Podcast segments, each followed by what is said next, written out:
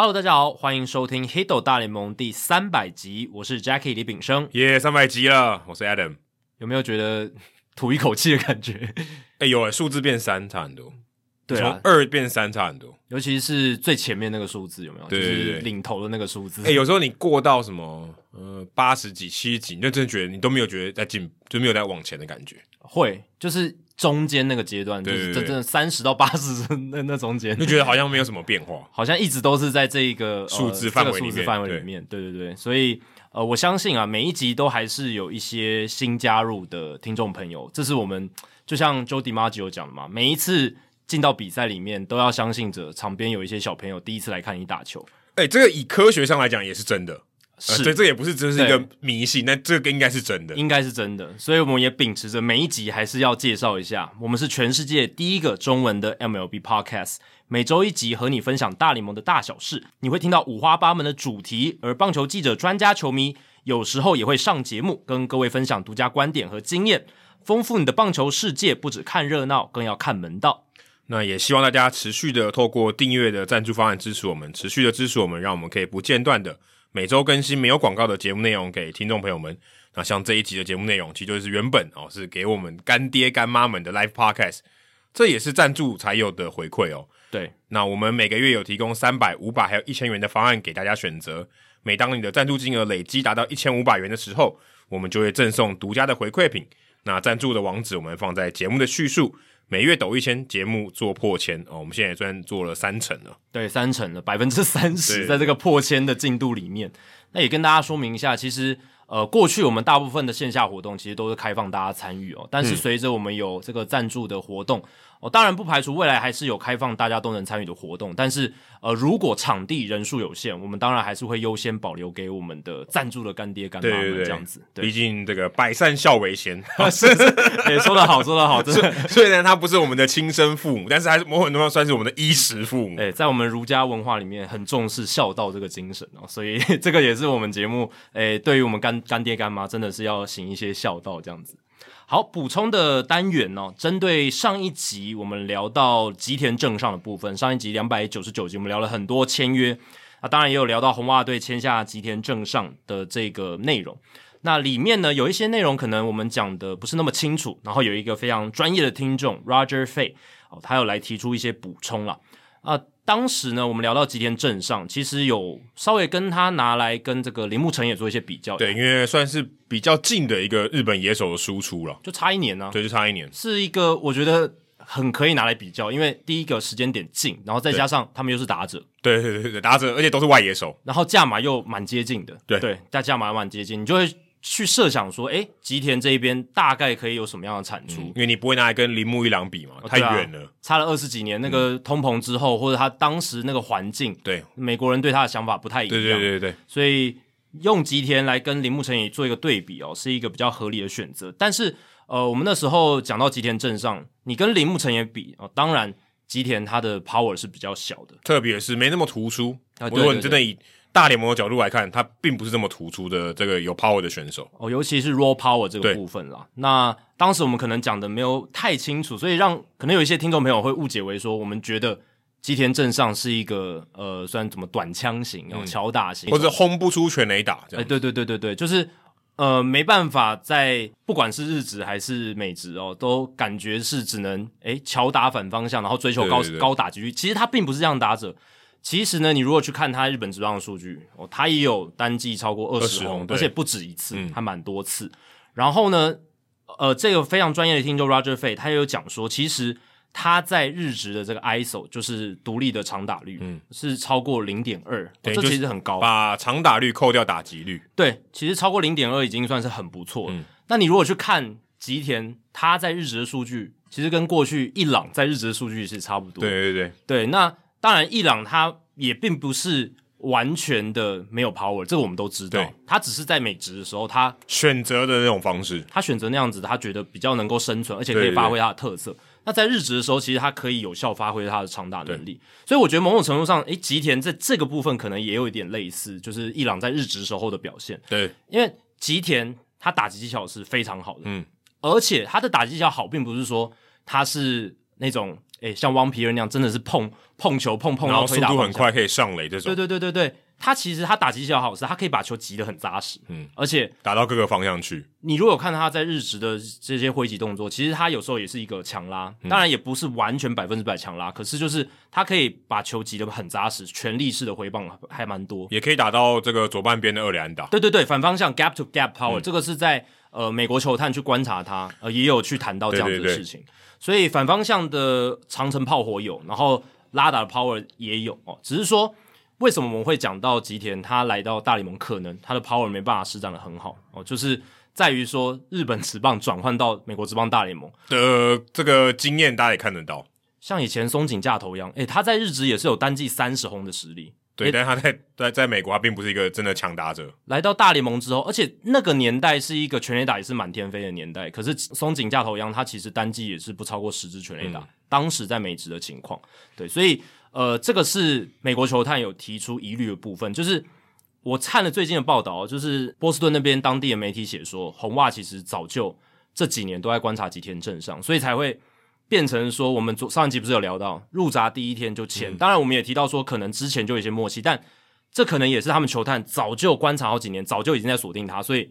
马上就可以谈出一个合约，这样这可能是原因之一。但的确，你观察很久，你也不一定要第一天嘛。当然不用，对对对，这个没有一定关系。你价钱可以再再谈一下嘛，或者观察一下别人怎么出价嘛。所以第一天就签还是有点不寻常，但是其中的因素就是红袜可能也是就是真的观察他很久，很喜欢他，至少觉得他符合这个价值啊。对，至少他们的是这样认为。但是我听 ESPN Buster Olney 资深记者他就讲说，他除了红袜以外，听其他 rival executive 就是其他球队的总管或这些球探。他们都不看好这张合约，啊，所以有人说他连这个一半的价格都不值。对，就是哎，对，他是一个很好的打者，可是很好的打者跟你付多少钱是不一样的嘛？这个是有一个 range 的。对，你付他一年一千万也是很很很不错啊，你付他一千八也是很不错啊。所以这样讲好了，吉田能不能在大联盟生存？我相信是可以的，只是他的 power translate 可能不会像他在日职那么好，也就是说，他日职的 power 的数字转换到美职，可能不会像他他在日职有可能。接近三十轰的这种实力，你说每个人像大谷翔平来到美国，还会这个在 power 方面有那么大的进化？我觉得这个太难了。所以正确来说，吉田即便在日职，他就是一个中长型的打者，他也不像筒乡佳志或者是村上宗隆，或者是铃木成也那种 raw power 特别强，就是身材其实你也看得出来嘛。对对对对，身材我觉得这是一个很好的象征了。没错，那呃，Roger Fate 他有提到说，其实他的他们的这个主场。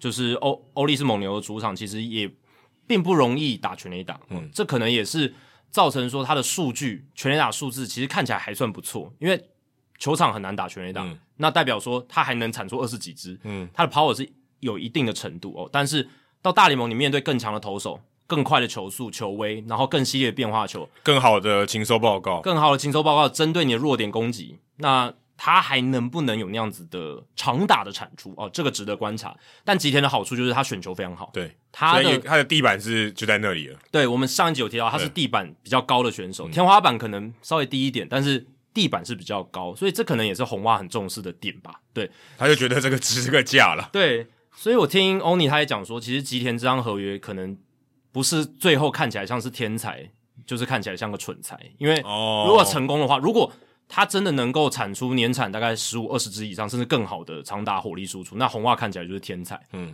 看到没别人所看不到，或是找到了一些呃别人所找不到的点哦。但是如果呃真的如大大部分美国球探的预期，可能不到十支全垒打哦，或者不到十五支，然后呃打击率没有冲到三成以上，那他的输出就会相对来讲可能。打极端 average 就一般平均，甚至 below average 也有可能，因为你不可能单靠上垒率，对，也也没办法撑起来，所以那样子的话，红袜签了五年九千万，然后再加上入闸金，看起来就像蠢材。对，而且要想到他没有打过大联盟任何一球，你给他这个价钱，如果今天他打的真的不错，你给他这个价钱，我觉得很可看你怎么想了。对。但是因为他没有打过，那个风险太高了，你要把那个风险也要算进去他的价码里面。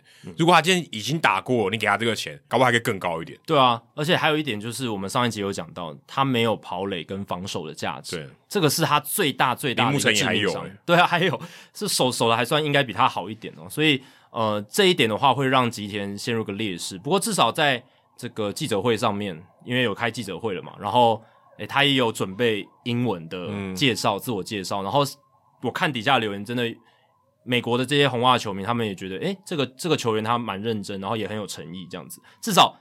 第一次的印象，你付我五年九千万，我也会很有诚意。对，而且你有没有看到吉田他那个牙齿好白好亮，他笑的时候，然后我看到下面有留言就说，哦，他去代言牙膏应该很不错。我，看到合照的时候，最令我印象深刻是 Boras 比他还高。哦，对对对对对，身材上面感觉出他有点微妙。对，对，对，因为 Boras 以前也是球员啦，对，但是他身材不会太差，只是说，诶，你看到一个经纪人旁边勾着球员的时候，球员比你还矮。感觉有点微妙，有点微妙。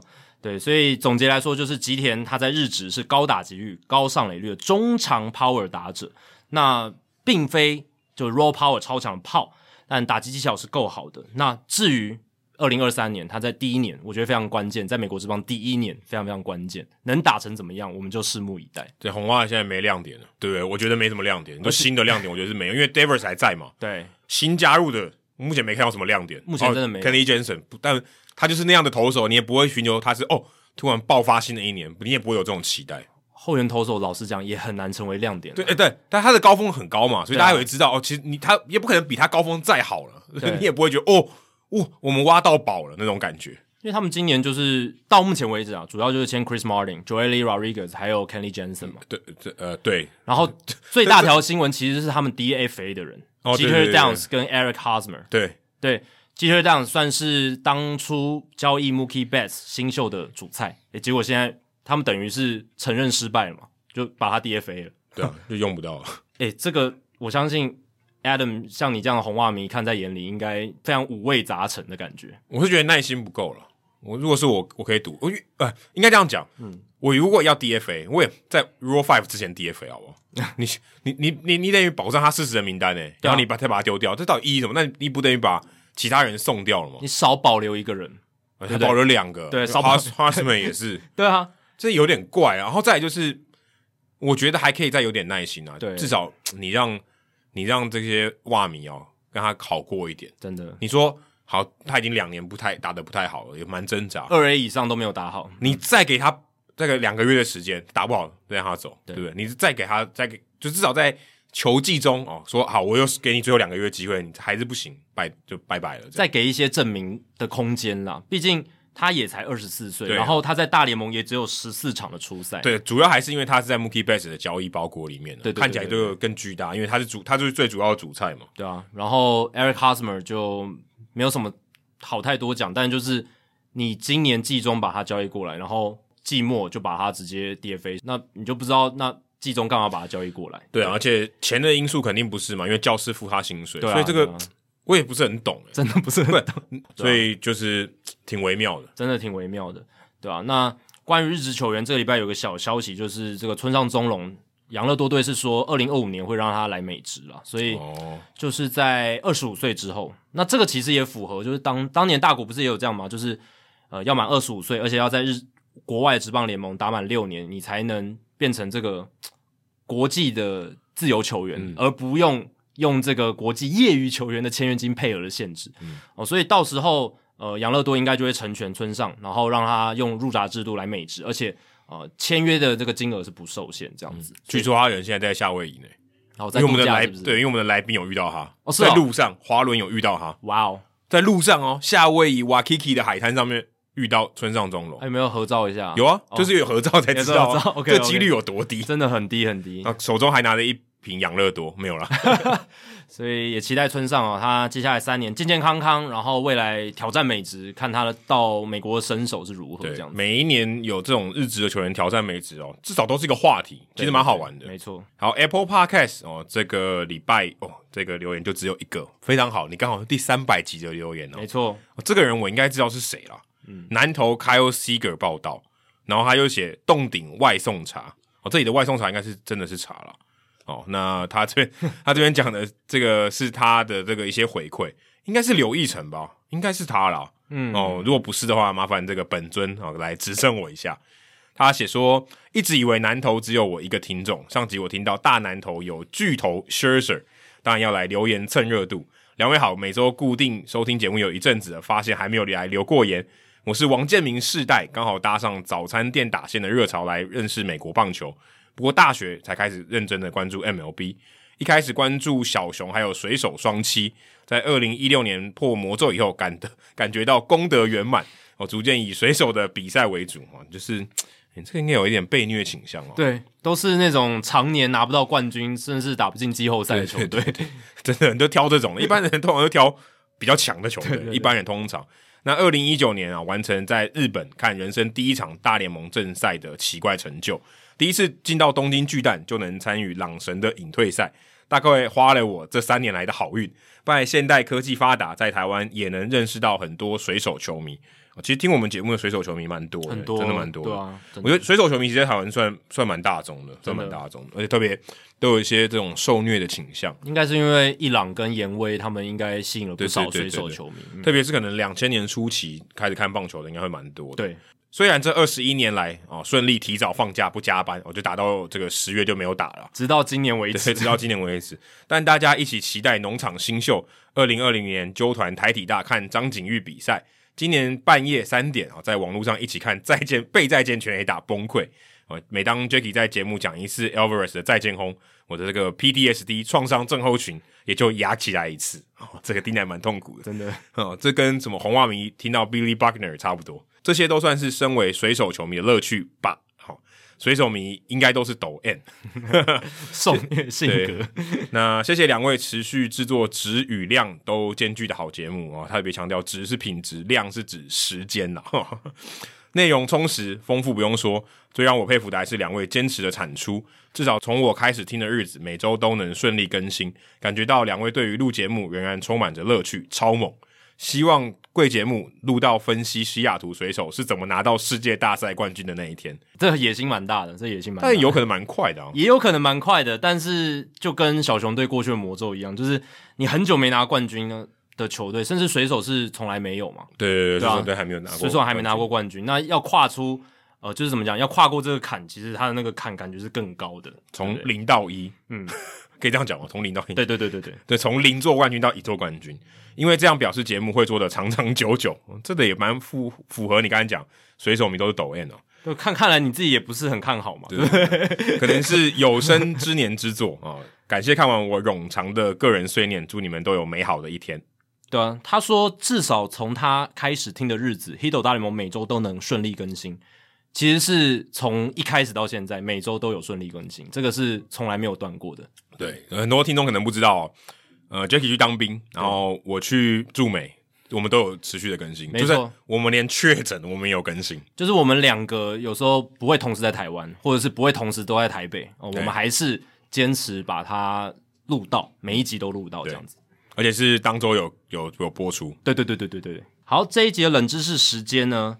其实我们 live podcast 哦、呃、是在我们就是录我们前面开场跟后面这个数据单元跟 Adam 的这个好书来读单元之前录的啦。对，所以我们在这一集上线的这一天，我们也来更新一下一些新闻这样子。那冷知识也来蹭一下新闻的热度。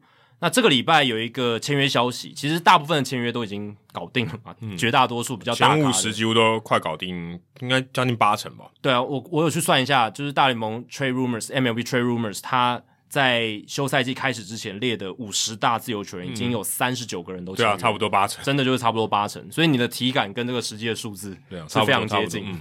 但这个礼拜有一个前五十大的也签约了，就是白袜队用五年七千五百万美金签下 Andrew Benintendi。我看到这个名字，又想到刚刚吉田镇上。对，我们上一集有讲到他的数据的样貌，有可能会跟 Andrew Benintendi 蛮像的。那你看，一样是五年，差了蛮多的，差了一千五百万。嗯，对啊，甚至还不包含入闸金嘛，对不对？对，其实哦，对，如果加上入闸金，吉田更贵了，吉田破亿啊，对啊，一亿零五百万美金，对不对？所以。等于是可能在球探眼里可能差不多产出的打者，白袜队用五年七千五百万美金签下来。但我觉得最让我感到不可思议的是，这张合约竟然是白袜队史总值最高的自由球员合约。你敢信？可是像什么 Zach Eflin 也是这个光芒队有史以来最大张自由球员合约一样，你看到觉得哦，居然还有这样哦。对，可是你也不会觉得对啊。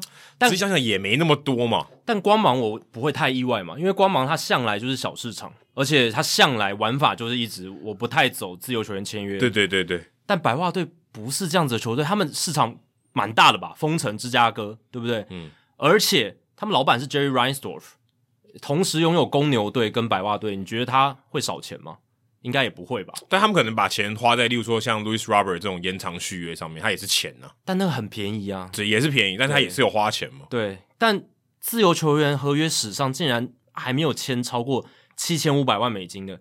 之前最大张的是 Yasmani Grandal 那一张，二零二零到二零二三年四年七千三百万美金。然后现在 Andrew Benintendi 成为他们队史上最，你可以说就是总值啊，合约总值最大咖的自由球员，你就是觉得有有点称不上那个台面的感觉，对不对？以 F 白袜的角度来讲，但 F 领跟比那也很少啊。对啦，对啊，嗯、但但就像我刚刚前面讲，光芒跟白袜这个市场不能比啊。我觉得有些球队他真的就是让你蛮出乎意料，就真的连破亿都没有。对啊。当然，以前早期合约还没有膨胀那么快的时候，白袜有很多大明星，像 Frank Thomas、嗯、Paul Konerko，他们那个时候没办法签到这么大的合约。如果他们生涯往后推个二十年，可能可以签到这样子的。破亿一定有了，一定有，一定有，一定有。对，但是其他球队也是这样子嘛？其他球队也是过经历了这二十年，可是他们大大部分大市场球队都有破亿的，的，对对啊。你看他们隔壁的小熊队，早就不知道几张了，Jason Hayward、John Lester 今年又一张，Swanson 又破亿。对啊，今年又一张，就我觉得这个是蛮让我讶异的一件事情。而且其实白袜队有一些球迷也在抱怨，就是他们的操作有一点比较小气一点哦。你看，像去年十一月，白袜他们没有开合格报价 QO 给 Carlos Rodon，嗯，诶，结果 Rodon 这个礼拜签约了嘛，嗯，六年一亿六千两百万美金跟洋基队签，超过这个 QO，早就超过。而且去年的 QO 一年一千八百四十万美金。以去年 Rodon 在白袜队的表现，二点三七的防御率，一百三十二点二局，然后赛扬奖第五名，票选第五名，有入选明星赛，一年一千八百四十万，你都不愿意给，而且你明明知道，你给他这个 QO，他应该也会拒绝，然后去跟其他球队签约，你还可以得到一点补偿选秀，对，你等于选秀签你也拿不到，嗯，所以这个就是让人有点不解的一件事情了。哦，但是我今天冷知识呢，其实主要是 focus 在 Benintendi 啊，只是刚好白袜队的一些操作方式哦，让人有一些这种疑窦或者说比较不解的地方，所以稍微拿出来提。那 Benintendi 呢，哦，他在二零二二年赛季，当然皇家跟洋基两支球队嘛，累积一百二十六场出赛，五百二十一个打席，全垒打只有五支哦，只有五支，但是他仍然缴出了一百二十的 OPS Plus。代表他经过球场校正的产出高于联盟平均百分之二十。那你要全垒打只打五支，OPS Plus 一百二，在现在的这个美国职棒的环境，要出现这样的数据其实是非常难得的。嗯，因为现在大部分的打者，如果你有稍微一定程度的 Power，League Average 联盟平均的也大概可以超过十轰以上。嗯，对。但是 Benintendi 在今年的产出真的很少，所以呃，本集呢冷知识就想来问一下前一位。单季累积至少五百零二打席，也就是你要符合这个竞争打击王资格的这个这个打席数。然后呢，打不超过五轰，但是同样创造至少一百二十的 OPS Plus 的球员是谁？那我会想问这个问题，是因为在二十一世纪，就只有 Benintendi 跟我想问的这个球员，他们两个人。二十一世纪，二十一世纪就从两千零一年开始到现在，二十二年期间呢？二十二年期间只有这两个人曾经单季完成这件事，就是。累积不超过五支全垒打，但是 OPS Plus 在一百二十以上。呃，这还蛮难，代表他打击率一定要很高，上垒率也很高，一定要很高，因为因为他长打率相对低嘛。所以他是基本上你刚刚讲的这个重点就是他是比较敲打型的打者，就至少追求 contact 比较多。追求 contact。那我再给你一个提示，他也打过白袜队，也打过白袜队。然后我想说这样还是很难。那我再给一个提示，就是这个赛季发生在二零一四年。二零一四年这么近，八年前，八年前。对，八年前，对，那你要达成这个数据，还有一个外在环境的条件，就是那一年刚好要大家整体的火力是比较比较下降一点。对，因为你如果全垒打满天飞的年代，你很难达到 OPS Plus 一百二。对，因为 OPS Plus 跟全联盟来比，它是相对的。对对，如果当大家都全垒打产很多，你全垒打很少，你还要产出百分之一百，就是 OPS Plus 一百二，那就很难。难嗯、对，那二零一四年那一年就是。火力非常低的一年，哦，这有点难呢。但是我已经五轰给了很多提示，啊五轰哦，就不包含五轰啦，就不超过五轰。然后呃，OPS Plus 在一百二，而且他累积打席也很多，五百零二打席，就是基本上打满整季，对，就是打满整季，嗯。对，可以想一下，白袜队的哦，也是白袜队，一定内野手，外野手五轰应该没办法打五百零二打席。嗯，外野手我觉得很难，你觉得很难？对，你可以给给一个名字吗？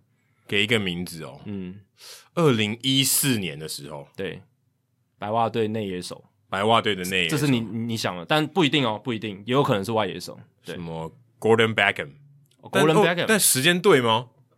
时间有对吗？应该有吧。Gordon Beckham 有在那个时代吗？一四年 Gordon Beckham 应该有，还有那个什么啊，像那个什么，诶，可是 Beckham 是不是还要再更早一点？对啊，应该更早一点哦。像那个什么 Alexei Ramirez 那一种，嗯，Alexei Ramirez 算更后面一点点了。对，就差不多那个年代吧，就差不多那个年代。Gordon Beckham 应该蛮有机会的吧？嗯，所以你觉得是 Gordon Beckham？对啊，井口之人应该更早了。井口之人比较早，对啊，对，井口之人我记得。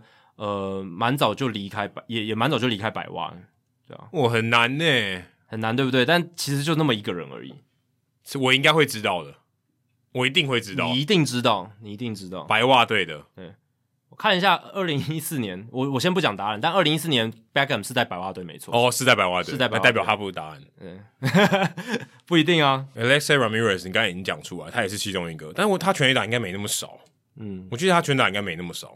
他算是蛮有 power 的，对啊，他他他防守没有到特别好，所以他是靠棒子的。嗯嗯，Tim Anderson 也没那么早啊，Tim Anderson 没有那么早，对啊，他没那么老啊，老，对对对对对，我很难呢。但你会心觉得很痒，就是你觉得你自己应该知道。他没有别的提示，他有没有待过哪些队伍？哦，这个再讲出来就大家知道了。真的吗？对，我觉得我在讲就就直接公布答案。呃，如果我在讲他哪打过哪一队的话，打过哪一队？因为他有换队过。哦，那而且那笔交易其实也哦，那我知道 Kevin Youkilis，Youkilis 吗？对啊，好，你猜 Kevin Youkilis？哎，可是他在白袜队打五百零二个打席吗？对啊，因为他离开红袜之后，其实他算就算已经比较边缘化的一个。对对对，五百零二个打其实蛮多。Youkilis 不是啦，因为 Youkilis 他是在一二年打了半季的白袜队。哦，对对对对，时间也差不多，但不对，对不对？嗯，好，算了。好，你先先先先就放放弃。好，先先讲 Golden Beckham。好，那大家也可以想一下，这个球员他是有换过队，他不是一直都在白袜队，而且那笔交易案也算是有一定的媒体声量，这样子哦，不是那种小交易。对对对，他先发等级的哦，先发等级的，对啊。我们前面有提到，他至少要累积超过五百打席嘛，五百零二打席，对啊对啊。哦，不容易哦，大家可以想一下，大家可以想一下，在我们待会儿。这个主节目 Live Podcast 哦，还有我们后续聊聊的话题之后呢，我们再来揭晓这个解答。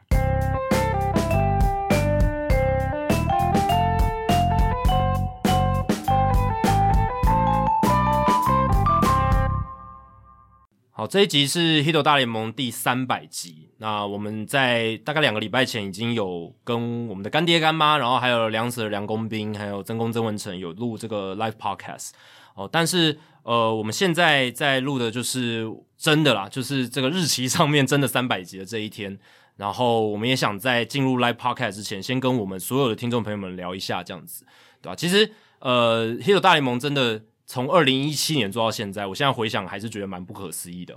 从我研究所应该是以硕硕一吧，硕一的时候，对，硕一的时候，对，然后一路做到现在都已经。呃，工作蛮久一段时间了，三四年的以上的时间，对吧？然后经中间还经历当兵什么，就是等于是陪伴我度过这个人生从硕士一路到走到现在的阶段这样子，然后到第三百集，对吧？当初的时候我也没想说自己要做到几百集，就是我就是 我我我们就是一路这样子往往下做，各位，我这几集我都没有想过，都没有想过，对不对？对啊，其实那时候我觉得没有没有这么想，嗯。没有没有一个级数的目标在那边，你就想说看能做到什么时候。嗯，然后我们在达到每一个算是整数的里程碑的时候，都会想要做一些特别的东西，不管是以年来算，或者是用级数来算这样子。嗯，那嗯，我是觉得说，当然这些整数不一定是有真真真的有什么呃实质上的意义啊，但就是。我们人就是喜欢在一些没有意义的东西上面加上一些意义嘛，对不对？我觉得庆祝一下嘛，大家就庆祝一下，找个这个机会说，诶，我我们还鼓励一下自己做到哪里了，回首一下，对对，回首一下，看一下。那呃，在呃两个礼拜前我们做 live podcast，其实就是想要达到这个目的，嗯、让我们自己还有我们听众都觉得是一个特别的事情。对，而且我们也邀请我们对我们来讲很重要的人。啊、哦，来来当来宾这样子，对，还是必须再次感谢曾公了。虽然我我们在这个节目上感谢曾公的次数应该数不完了，数不尽，比我们头发还多。对，但确实是这样，就是我相信大家在做任何事情，你要完成一些专案计划，或是完成一些人生的目标，嗯，都一定有贵人。嗯，那我觉得曾公啊，可能还有纹身大叔，嗯，这两位可能就是我们这个节目最大的两个贵人。嗯，应该是这样子吧？对对，特别在我们不同的阶段，都有给过我们很多帮助。对。但我觉得最让我们感到温暖，或者说最让我们觉得有被支撑到的，就是我们从一开始他们就不会小看我们，而且愿意呃实际行动来挺我们这样子，嗯、这是最让我感觉到不可思议的。因为我们当时都呃现在也不是什么咖，那个时候更不是什么咖，但是呃这两位这么资深的前辈，然后愿意说诶上节目，不只是上节目，然后帮我们私底下做一些推广，然后。嗯帮我们讲了很多好话，老老实讲，真真的是这样，让很多其他本来不认识我们的人知道我们，然后也觉得说，诶，可以来听听看，因为诶是真公讲的，诶是纹身大叔讲的，可以来听听看，这样子。对，真的非常非常感谢他们，而且他们总是在我们重要的集数的时候会出现。诶，对对对对对对对对对对，所以这个三百集真的是，呃，其实想起来，我我真的觉得蛮骄傲。有时候我们出去分享的时候，诶说，诶我们三百集。有人还说，哎、欸，三百集花多久时间？我们刚才说每周一集，你自己算算看，对，对不对？最近因为我去录这个三百集 Live Podcast 关系，先把这个东西交给 Jacky，、嗯、到他家。嗯，以前我们都在他家录，嗯、但前面应该好，应该有将近快一百集在你家录的，有超过一百集。嗯，经过那个万大路口的时候，我真的 有一种这种陷入回忆的感觉，因为呃，就我我要自己走回家嘛，就是搭捷运，然后 Jacky 在在他家，所以回去的时候就发现，哦，又录完一集。嗯、有时候觉得，有时候是觉得很满足，有时候觉得很累，啊、嗯，都有这种各种心情都有。嗯、可是你就会觉得，好险当时有继续坚持下去啊、嗯，没有说啊这一集就是最后一集，我们就不录了。对啊，就有时候你就觉得 盯过去，或者说比较累的时候，哎，盯过去，最后你回首一看，好像也没什么，对就就过去了。就哎，这也是其中一集这样子。对，当下那个时候可能觉得很痛苦，有些集数真的是觉得。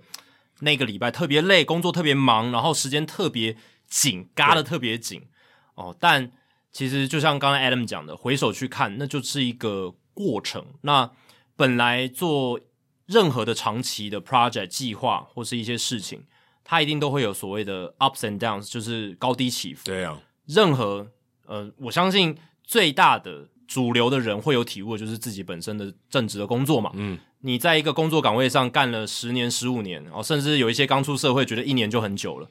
那即便是一年的时间过程中，都会有 one of those days，有没有？就是嗯，某一天会觉得特别的疲倦，特别的倦怠。可能很多人不是 one 啊，对，可能一个礼拜三天、四天都是这样。嗯，只有礼拜五的时候比较嗨啊，这我非常能够体会。对，因为虽然我现在的工作并不是说礼拜一到礼拜五，对对对对，但是我以前在运动世界某种程度上也是这样这样子。那也是有那种固定到礼拜五的时候，诶，会会觉得比较放松。那其他几天可能会觉得特别累什么，但有时候会有那种特别状况低迷的日子。但我觉得就是因为能够撑过那些日子，然后维持住这个长期的呃更新这样子，那就是刚才 Adam 前面最提到的、最先提到的成就感这件事情才会跟着来这样。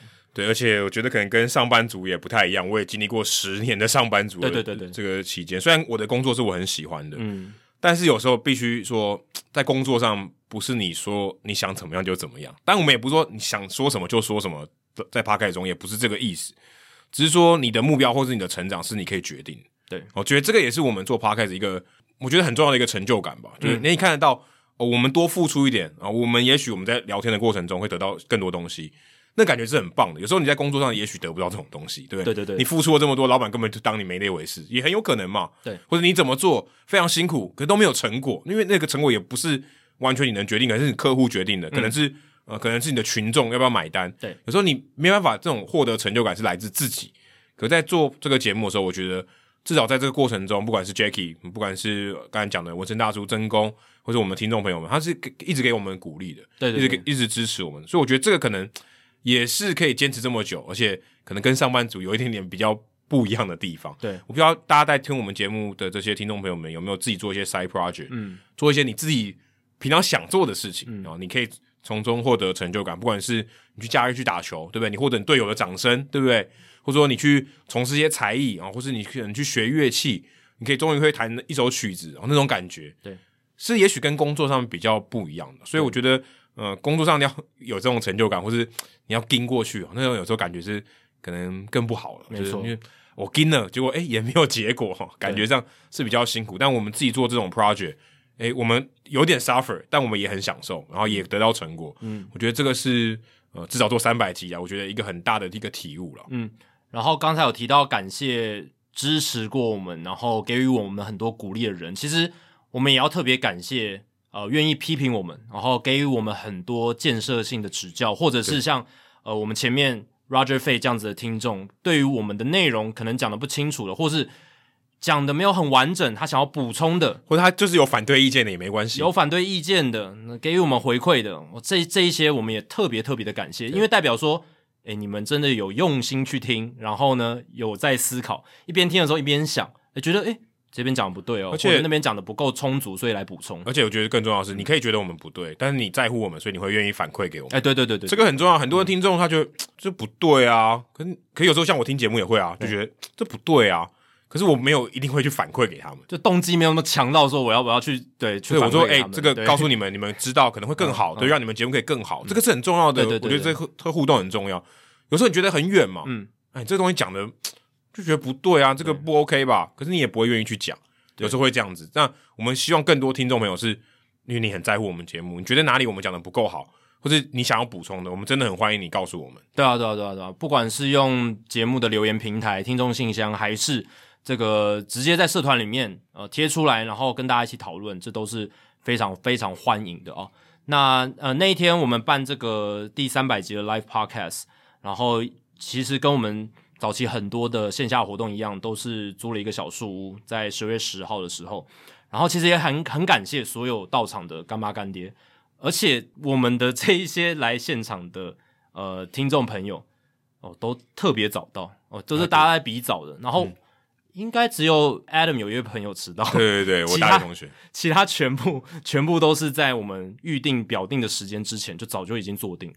对啊。而且还有一个蛮特别的哦、呃，就是呃很多来听的这个 Live Podcast 的这些听众朋友们，他们都第一次参加我们活动。哎，对对对对对对，对，反正以前参加直播趴的也没来，可能因为时间上班的关系，或是可能假日的关系，那天是晚上，所以可能跟我们平常办活动的这个时辰不太一样。因为星期六的晚间，可以想见有很多人应该保留给家庭或是身边的朋友什么的。嗯、那呃，确确实啊，有可能是因为这样，所以那个族群可能有一点差异。对，可能因为可能早上直播，趴大家可能早上他也可能起不来，或者他动机没有那么强，没有一定要想跟大家看直播，他可能跳过那个活动，但是他来参加我们的 live podcast。对对对对对，因为我们之前大部分还是比较多早上的这种比赛直播的看球趴这样子，对吧、啊？那呃，也特别感谢梁舍梁工兵跟曾公曾文成来到现场跟我们一起讨论，呃，跟我们一起完成了一个 live podcast 的录制。我们《Hito 大联盟》三百集就只有两集哦，第一百集跟第三百集有做 live podcast，、嗯、所以按照这个这个等差数列，下一个是五百集。呃，对啊，就差两百集啊。而第一第一次是一百嘛，然后第二次差两百，那第三次不是应该变成六百吗？哦，没有了，因为中间第一百两等差等差就要等差两对 okay, 加两百。好，那不一定了，两百集要多久以后啊？不一定，不一定，搞不好我们中间会改变一些想法。对对对，对搞不好以后每一集都 live podcast。哇，这样子的话会很累，劳师动众。每次我们那边两个人那边聊天，旁边都有一大堆人在看，都要揪人这样子哦。但我们也觉得说，live podcast 它最有趣的地方就是有一些 live 的回应嘛，对不对？对对对，场下这些听众的反应，然后还有就是听众可以提问。诶，以前我在那边讲冷笑话的时候，Jacky 没有笑，但至少我在 live podcast 讲笑话的时候，马上就有人笑，有人 get 到了，对，你不是孤单的。因为有时候 podcast 我们现在两个人就讲，听众就我现在的听众就只有你嘛。对对对。那可能大家现在在听，哦，觉得有时候会很好笑，可是我听不到你们在笑。嗯，可是 Live Podcast 有时候，呃，在至少在这一集里面，呃，讲一些笑话，大家有笑，对还不错。那不是罐头笑声哦，不是我们自己后置加进去的，是真真真人的笑声，对，真人的笑声。所以这也是 Live Podcast 它好玩的地方，有听众的及时反应，然后呢，有一些意想不到的互动哦，然后还有诶，听众，我们也没有 say 好嘛，就是大家听完前面我们的访谈之后。立即做一些 Q&A 的问答，那这个是很棒的一些立即的回馈跟一些交流，这样子。对那话不多说了，就让其他的听众朋友一起来跟我们加入这个第三百集的 Live Podcast 活动。好，Hito 大联盟第三百集，暌违两百集的 Live Podcast 又重新的有这个新的 Live Podcast 节目，非常开心。那今天很开心可以邀请到算是我们现在同行台北市立棒球场的曾公曾文成、梁 Sir 梁公斌，还有我们最敬爱的呃 Hito 大联盟的听众朋友们一起来到。今天我们做的这个场地来录 live podcast，我刚以为你要讲我是最敬爱的，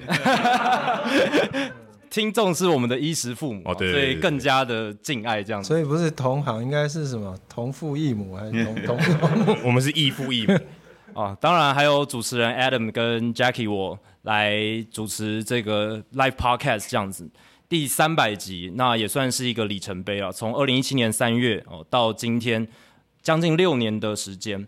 那也很开心，说，呃，两位前辈就是梁 Sir 跟曾公，其实他有听我们的节目，而且曾公是从最早的时候就一路支持我们，所以怀着一个感恩的心哦，来录制今天这一集的节目。那在我们这一集节目呢，首先我们会先来问问呃两位前辈一些对我们节目的看法，还有对一些棒球现在棒坛一些时事趋势的一些看法。当然，最后我们也会跟。我们敬爱的听众朋友们有一些互动，这样子，那也让听众朋友们跟两位来宾可以来互动。那其实毕竟是 Live Podcast 第三百集，算是一个纪念性的节目。那也想请两位前辈来谈谈对我们这个节目《Hito 大联盟》的一些看法。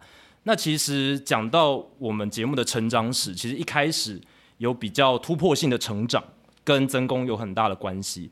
当时我跟 Adam 一开始自己录嘛，就我们两个自己在聊。啊，前五集就是我们自己聊开心的，也没有什么听众。老实讲，真的没有了。你记得那时候有多多少个点阅数吗？大概就三四百个。对，差不多一集大概三四百，而且那是点的次数，还不是说实际听众的次数。哦，对对对，就 play 了。对，就是 play 而已。对，对，那但是在我们第六集的时候，我们邀请到我们节目第一个来宾，对，就是曾公。那其实很感谢曾公那个时候看得起我们，因为我们其实就是名不见经传了，而且。那个时候，Adam 还在 Pinko，也就是他原本的公司嘛。对对对。对，然后当工程师，那我自己也还是一个学生这样子。但是，呃，曾工那时候上我们节目，我记得还聊了胡志伟，然后聊了一些大联盟相关的话题。那想请曾工回顾一下，就是那个时候你对于呃我们节目的感觉是什么？那个时候我们到 TSNA 嘛，然后为什么会愿意接受我们的访问？哎、欸，我还真的不知道我是第一个 第一个受害者。其实最早应该是手机上有看到 Pocket 这种，嗯，我就不晓得 Pocket 是什么鬼。然后刚好你们两个我都认识嘛，那你们两个我都认识，然后我想说，哎，基本上我应该算有一点小优点。我就觉得，当然两位未来也会成为我们棒球界的棒球界的所谓一个咖了哈。就是我就觉得要给年轻人更多的机会，我一直是这么觉得。那我觉得这是好事情。这个另外一个媒体嘛，哈、嗯，那以前跟呃工兵一起做过广播，我觉得广播是迷人的，嗯、所以我觉得这种情况下，我就是一方面好奇，那再者就是，哎，我觉得反正就是聊聊天，然后多一些媒体，包括像大叔今天也来嘛，他我也私信过他们，我就说这个东西就是大家一起努力，然后一开始都会很寂寞，慢慢慢慢做了，你看做到三百集，就一定有它的力量。那开始当然没有想那么多了，我想说你们大概十几就大概可以这么，那没想到三百，我就是很不容易，就坚持。那我想我们私底下我也一直跟你们也也算，也不能说呃要求你们啊，就是说提醒你们，就是保持初心呐，就是说不要忘了当初的初衷。那因为我跟工兵在这个行业不算。太短的时间，因为我看过很多妖魔鬼怪，然后看到很多呃奇奇怪怪的人，然后都会会走掉。但是我会觉得两位一直都很热情，我觉得这是很不容易。因为我看我是第几集来的？第第六集，第六集到第三百三百集，我想两位都都一样热情，我觉得很不容易。哎、欸，两者是因为台北市一棒球场以后才听我们节目，对不对？对。对，所以大概一呃，可能两百多集都开始听，好像也没有那么那么晚，没有这么晚。我我没我没有特别印象，没有特别印象。但是就是我应该有跟你说过，后来那天我刚为什么在今天节目前我问你，我我跟你说我跟林奇仁练过球，哦、因为我觉得我们现在棒球一直在缩短，可是你们节目越做越长，反趋势，其实其实已经黄金交叉了，真的真的。然后，哎，我那因为我想。呃，林奇人各位知道吗？就是我们那个鸟人球棒的一个赞助商。他之前有来上过节目。呃，OK，在在旧金山 Oracle 那边上班。然后我们一起练球，跟他说我在听着，我说我我一次都听不完的，我大概要大概啊，如果三小时，我大概要分三次，因为我大概散步一次就是一个小时的时间。他说：“对，梁 Sir 真的很长，连我都没有办法一次听完。”我说：“哦，那他那么这么 hardcore 的这种这种棒球迷都听不完，那我不是什么太例外的。但是我我会很喜欢这样的形态的节目，就是说，就我自己来说，我也比较喜欢就是声音的。我比如说，真的叫如果要上做电视节目的有画面的，我都还是会比较喜欢聊天性的，而不是。”就是转播球赛，说老实话，两个比较起来，我我曾经跟那个电视公司的人说，我说我更适合聊天。某个很有名的综艺节目的教父，很早就跟我说，哎，我吃完饭哈，结果洗个澡，听你聊，这样子蛮好的。我我也觉得我比较适合，所以所以，呃，很轻松，你不用呃，万一听一听睡着了，哎，没洗澡就 没洗澡就上床，上厕所听更有味道。对啊，对啊，对。这样子哦，所以所以我觉得，呃，我我很喜欢这样的，从以前那个棒球天地，就是说聊的，然后麦克风的，没有画面的，那更多想象。那现在这种 podcast，我觉得更棒，就是没有没有时间的限制，没有地域的限制。所以有一次，我其实你不是要抖抖一千破做破千吗？对对对。我我那次是要开车跟我太太要去关子岭，各位知道在哪里吗？嗯。我跟 Adam 说：“我说你觉得你们的节目，我我要边开边听。我说你们节目先结束还是我先到？好，猜对的话我就抖抖一圈这样子。结果猜错了，就是就是就是，我就形容那个节目的长度，差不多我开到关之岭的时候，节目还没结束的。”那几个人特别长，没有。现在我可以开到高雄，节目还没结束的。但 anyway，就是我觉得两位真的蛮有深度的。有时候我觉得，哎，他们两个这种互动不会吵起来，不会打起来嘛？就一个节目可以翻来覆有有、哦，因为我们坐得很远。有看我脸书的话，我会觉得说，哎，同样一个题呃题目，那天我听到的那一集，我就写在脸书上，我说光一个听众来来信哦，就是留言了哈。他们就回了半个小时，一个女的好像是，嗯、就是可能是因为女的聊得比较久，对啊，女的才回那么久，可以翻来覆去。他讲完之后，Adam 回应，Adam 回应之后，Jackie 又回应，我这两个讲来讲去，我说以我的话，大概三分钟就讲完了，他们两个讲了三十分钟，但呃表示这个节目就是说有非常多的东西可以谈了。老实说，你说没有没有太多东西，真的就。一下子就就过去了，能够谈到两三个小时，呃，真的是不容易。这样，那这是这是我一点感觉。这样，嗯，我在小的时候，我其实没有听过梁 Sir 主持《棒球天地》，在场有人听过《棒球天地》的吗？喂，其实有哎、欸，这可能会泄露年纪，所以这样其实某种程度上也是睽违三十年《棒球天地》的听友会。谢谢，谢谢，可以这样说吧？谢谢，谢谢，谢谢，对不对？对啊，梁 Sir 当时的《棒球天地》是一个。怎么样的节目？对、啊，我也很好奇，因为我们没办法，因为没有录音嘛，我们也不知道，它就消失在空气中了。对，OK OK。首先，其实那个时候的时空环境，要到中广去主持一个 live 的节目，还非常不容易。虽然已经解严，那主要是因为我们会长就是中广的总经理唐盼盼，那前面有一个人叫做李涛，李涛他已经有 live 的节目了，那那个可能是党国认证的一个主持人，所以。没有问题，因为那边就是你在节目里面喊一个“台独万岁”，可能董事长、总经理都下台嘛。那我们是棒球的节目，所以可能比较单纯了。然后另外就是棒球讲的统一耶，其实 对对，我们尽量讲狮子队这样。其实文成也知道，另外有一个接那个 coin 的一个管控，一个理一个平头的阿伯这样子，所以他大概能够抓到，或者说他会管控那个节目的那个内容。万一万一突锤的话，这样子。那第一个就是说，我们是继李涛之后，能够在中广做 live 的，我觉得很不容易。那第二个，我的印象那时候哈，我说我访问过的来宾球员里面，我印象最深的是曾贵章，因为他跟我讲过那句话，我觉得哇，结果这个台湾的职棒发生这么大的变化，他比较早到，然后他那时候已经开 Benz 了。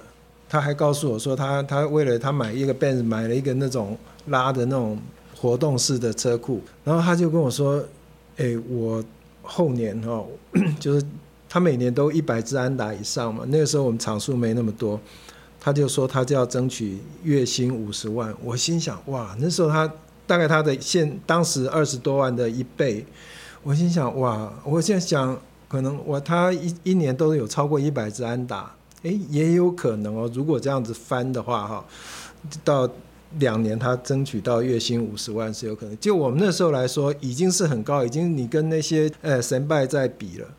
可是你看，根本还没有来得及，那个就已经变康了，就就这就整个就崩盘了。下康的时候，棒球天地还在吗？没有没有，那时候那时候已经没有。但是我我就会记得他跟我，他曾经对他的 career 有这么大的一个抱负，对自己薪水想说怎么样。然后你看，不只是他，整个球队甚至整个联盟几乎土崩瓦解。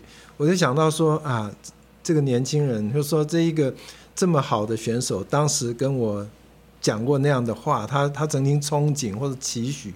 那更别说上过我们那个市立棒球场的陈进国什么那些，嗯、那都更好的选手什么的。但是我就记得哇，就说前后会对照了，来过的来宾已经成名了，不要说这个才打完，就说那奥运之后，他们再加入这个中华职棒的这样一个年轻选手，两年都有一百支安打。那个讲完那个话，结果你看没没没多久这样。那当然，另外还有一个就是棒球天地那时候的还还很传统，就是每个礼拜有回不完的信这样的，嗯、这这个是特色了。现在是每一封都有回吗？呃，一直到我当。变成中华职棒叛徒的时候，我想也不用回了，所以还有很多信还没有回。是，的确是没有。我想他们收到我的信可能会烧掉吧，还是我们之后一个听众信箱，台北地方 就是那时候真的，因为我我的习惯就是每一封信我要亲笔回。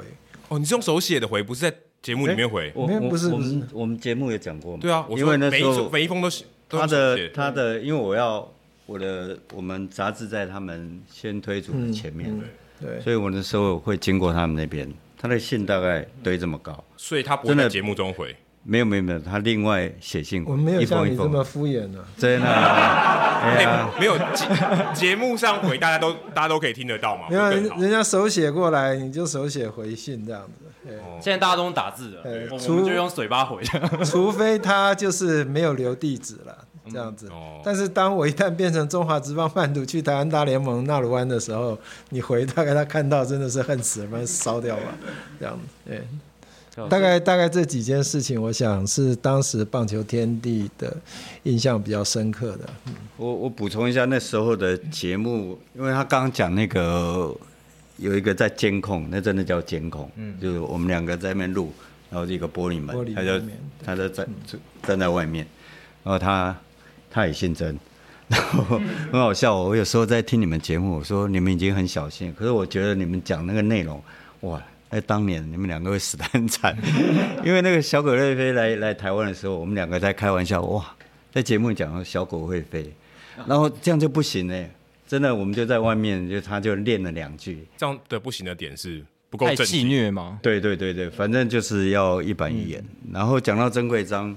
顺便一提的，就是 我们在做台北市立棒球场的时候，其实我们有些困难，就是在于我们拟的一些名单，那事实上可能最后都没办法来。然后那些人，比如说，当然曾贵章有一个例子，比如说我们想找他，他回给我就是好啊。除了棒球以外都可以谈，那我那就是等于就是他不太想来了，嗯、所以谈球棒，来谈球棒，呃，这个就是可能在做台北市立棒球场一点困难了，嗯。嗯，对啊，其实从刚刚听到现在，就是以前做节目真的还有这种监督跟审查，直接在那边做审查。我们现在也有我们自己审查，对，我们自己会审查，但是我们相对来讲，我们的标准宽松许多了。嗯、对，对，你们自己审查就等于没有审查。对，哎，其实我们有减蛮蛮多的呢，有啦，我们其实有减哦，还是有一些标准。本来六个小时啊，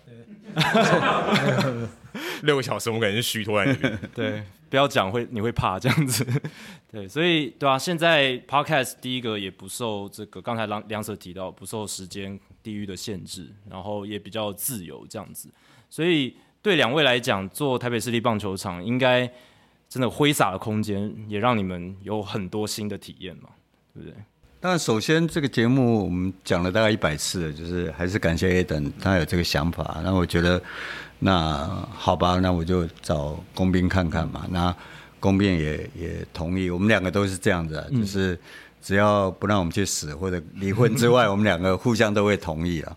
Adam 跟炳生也快快达到这个境界了，所以呃，我们想做这个节目其实很单纯，就是想留点东西。嗯，但是你说要要要怎么样进行，其实也都球迷就是听众很很。很支持啦，就一直回馈，然后就变成我们要继续往下做嘛。嗯，所以你说要走什么方向，大概我觉得应该是第二季、第三季才慢慢摸索。对，对，对，第一季根本两个人在那边瞎扯，然后就是 算挥洒嘛，就反正就是这个网络就是没有、嗯、没有。我我想我瞎扯了。好厉害！我老公我也用过。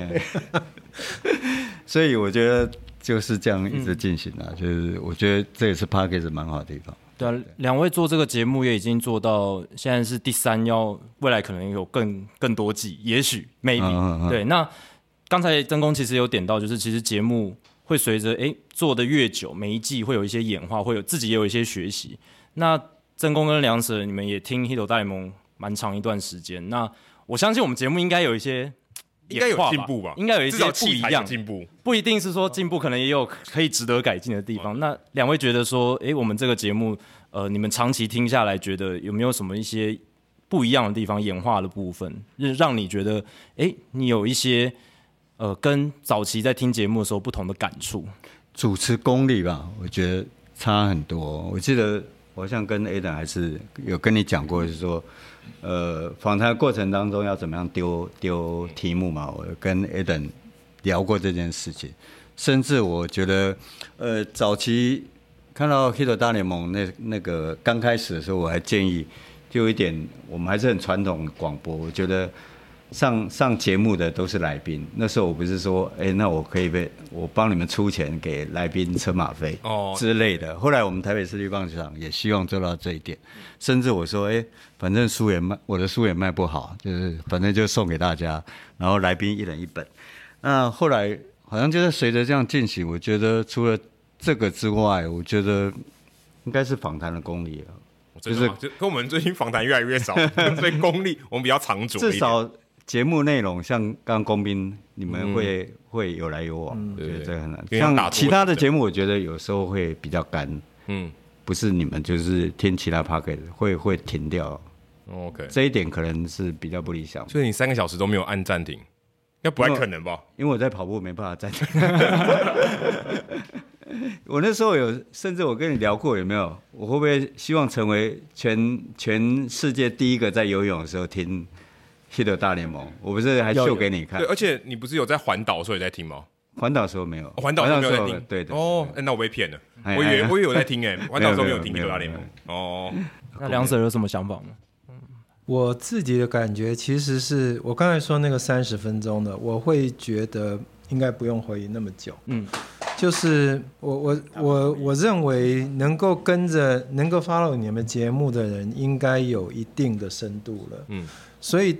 呃，有一个，比如说回答这个题目，你大概讲到五十五到十分钟，我认为听众已已经抓到你们你们的重点，你们的想法了。然后后来会变成你们两个呃这样子，就是真的像打乒乓球一样哈。嗯。我会觉得这样有点久，就是我认为这个题目已经 OK 了，我知道了。那是不是可以跳下一个下一阶段或下一个单元，或或回答下一个听众那样子？所以。呃，有时候真的三个小时不是太容易，那个真的是要住在高雄，在台北上班的这这种的。那对对我来讲，就是说，因为我习惯，我没有办法，比如说我在电脑上面，我在写东西的时候，我还听着这个，嗯、我我必须是没办法了，我必须就是散步这样子，很专心的在听，我才能从里面得到更多东西。所以。大嫂可能发现，哎、欸，你怎么去三个小时还没回来？因为你还在走路，还没走完。对，这个也是我们节目未来可以对啊再精进的部分。还是我们的录音室要装一个那个玻璃窗户，然后两舍站在外面，所以该停的就停。你们可以可以可以，这个话题可以。你要找一个剃平头的在外面。你要有一些给我们自己一些压力，这样子不能太放。没有啦，这个也许在座的或者更多的听众，他们那就说你们的意见是更好的。我就我来说，我会觉得，哎、欸。十分钟，我大概已经知道你们的答案了。嗯、那，呃，我也我也得到我要的讯息了。那在后面在二十分钟，我会觉得好像变成两个翻来覆去、翻来覆去这样子。那对那个问的人可能很爽，哇！你看一个题目这个，但是其更多的其他人可能觉得我大概已经知道了这样。嗯，可以快转。我 我已经用一点二五了。但也谢谢梁子真的给我们很好的建议了。可是我觉得每个人听众的可能自己的需求不一样。是，我是应不晓得算不算少数的。我喜欢听那个回答听众信箱，嗯，然后多过主节目。哦，对对对，我就喜欢听听人家问什么，你们怎么答。我觉得回答听众是一个，像我们后来台北市立棒球场每一季的最后一集都。我们觉得我们比较敷衍，我们就人家问一问啊，随便答一答。但是你们，我喜欢听那那一部分，对对对，其实会有很认真的回答，也是来自于各位听众朋友。其实你们的来信或者是留言都很认真的来给我们回馈，或是提供意见，或是非常认真的发问。哦这也让我跟 Adam 觉得我们有那个义务，或者是有那个心情，可以认真的来回复大家，形成一个很好的交流。而且你们那个问那些。稀奇百怪的那个那个题目，然后你们去查数据，我觉得那是最难的。嗯、我说哦，这个也要回哦。我觉得有人有人那个 真的，我觉得有时候难免，有时候这个不用回吧。对对，以前我们早年在做雅虎运动的时候，那时候也是要我要去回，我会觉得这是这是全世界最痛苦的。有人问你说那个球。打破一半，然后要怎么算那种之类的那种问题，嗯、就是然后每隔一段时间，我记得有一个人写信问我，然后每个人笑，但是我还是回他。他问我当年 A-Rod 跟郑兆航 谁比较厉害，我我照样回，我照样回，认真回吗？认真，我觉得认真回，就是就是类似这种对，因为他他可能只有看一天的嗯、可是他看了好几年的郑兆航。对。所以他觉得郑兆航比较厉害之类的，所以他会别人会跟他讲说，其实 A-Rod 很厉害啊，郑兆航没什么。可是他可能只有看一天，然后 A-Rod 那天四支零之类的，对，他就觉得郑兆航比较厉害。为什么大家这么说？他就写信希望我去认证他。所以类似这种题目，然后很多啦，有有个人在外面被人家编了，然后输了，然后就写信来求求救。比如他一直也认为。球落地通过好球带就是好球，要诸如此类的，但是你还是得很认真回答他。对啊，我觉得那不容易。其实听东西讲我们是有筛选的，哦哦，对，所以有些稀奇怪古怪的问题，其实我们自己也蛮想回答的。嗯，对，有些蛮有趣的，而且我觉得这也是给我们一个挑战呢。我们不知道他们会丢什么样的球过来，所以我们就觉得哎，还蛮有挑战性，可以去选择回答这些问题。对啊，其实这个点子也是来自于我们自己有在听的国外 podcast，他们也是。接受很多棒球迷稀奇古怪的问题的来信，比如说，如果你把你把 Mike Trout 的什么脚砍掉一只，然后他他的成绩会变成怎么样？他 WAR 值是多少？不是全队都是 Mike Trout 对对，或全队都是 Mike Trout，一到九棒都是 Mike Trout，那这支球队会是几胜几败？类似这种问题，这个也是我们希望可以从听众呃的回复或者听众一些问题里面可以。来有这一些创意的想法，这样子其实还蛮有趣的。那我们节目毕竟还是大联盟为主题的节目嘛，所以今天难得邀请到两位来宾，我们也来问一下，就是两位跟大联盟的一些直接的交流或是经历这样子。那也想请两位分享一下，就是其实两位都比我跟 M 资深很多嘛，接触棒球的时间也比我们早。那两位当然中华职棒的经历不用再多赘述。那至于美国职棒这一块，其实我们都蛮好奇说。诶，两位第一次接触到美国职棒是什么样的一个情境？当时的一个感觉是什么？先两两者来谈谈。我应该呃，我是一九九四年才到美国匹兹堡去看明星赛。其实我进来这个行业，我当然会想看大联盟，可是那个时候我们的赛季我不可能去嘛，因为我在工作，那也还不懂说去看那种春训。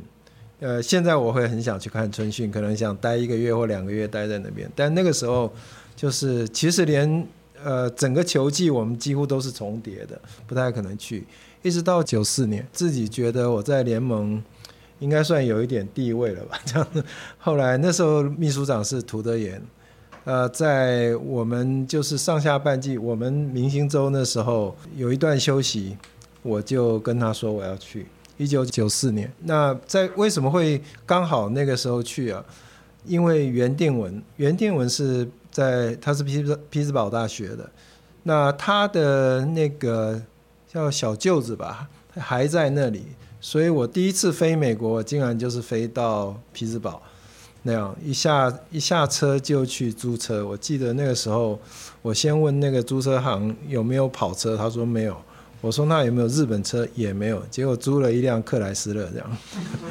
好，Anyway，我就去那边，但是因为之前 Adam 有给我这些题目，我才想，我我知道当时很多明星哈，但是我只有拍照了。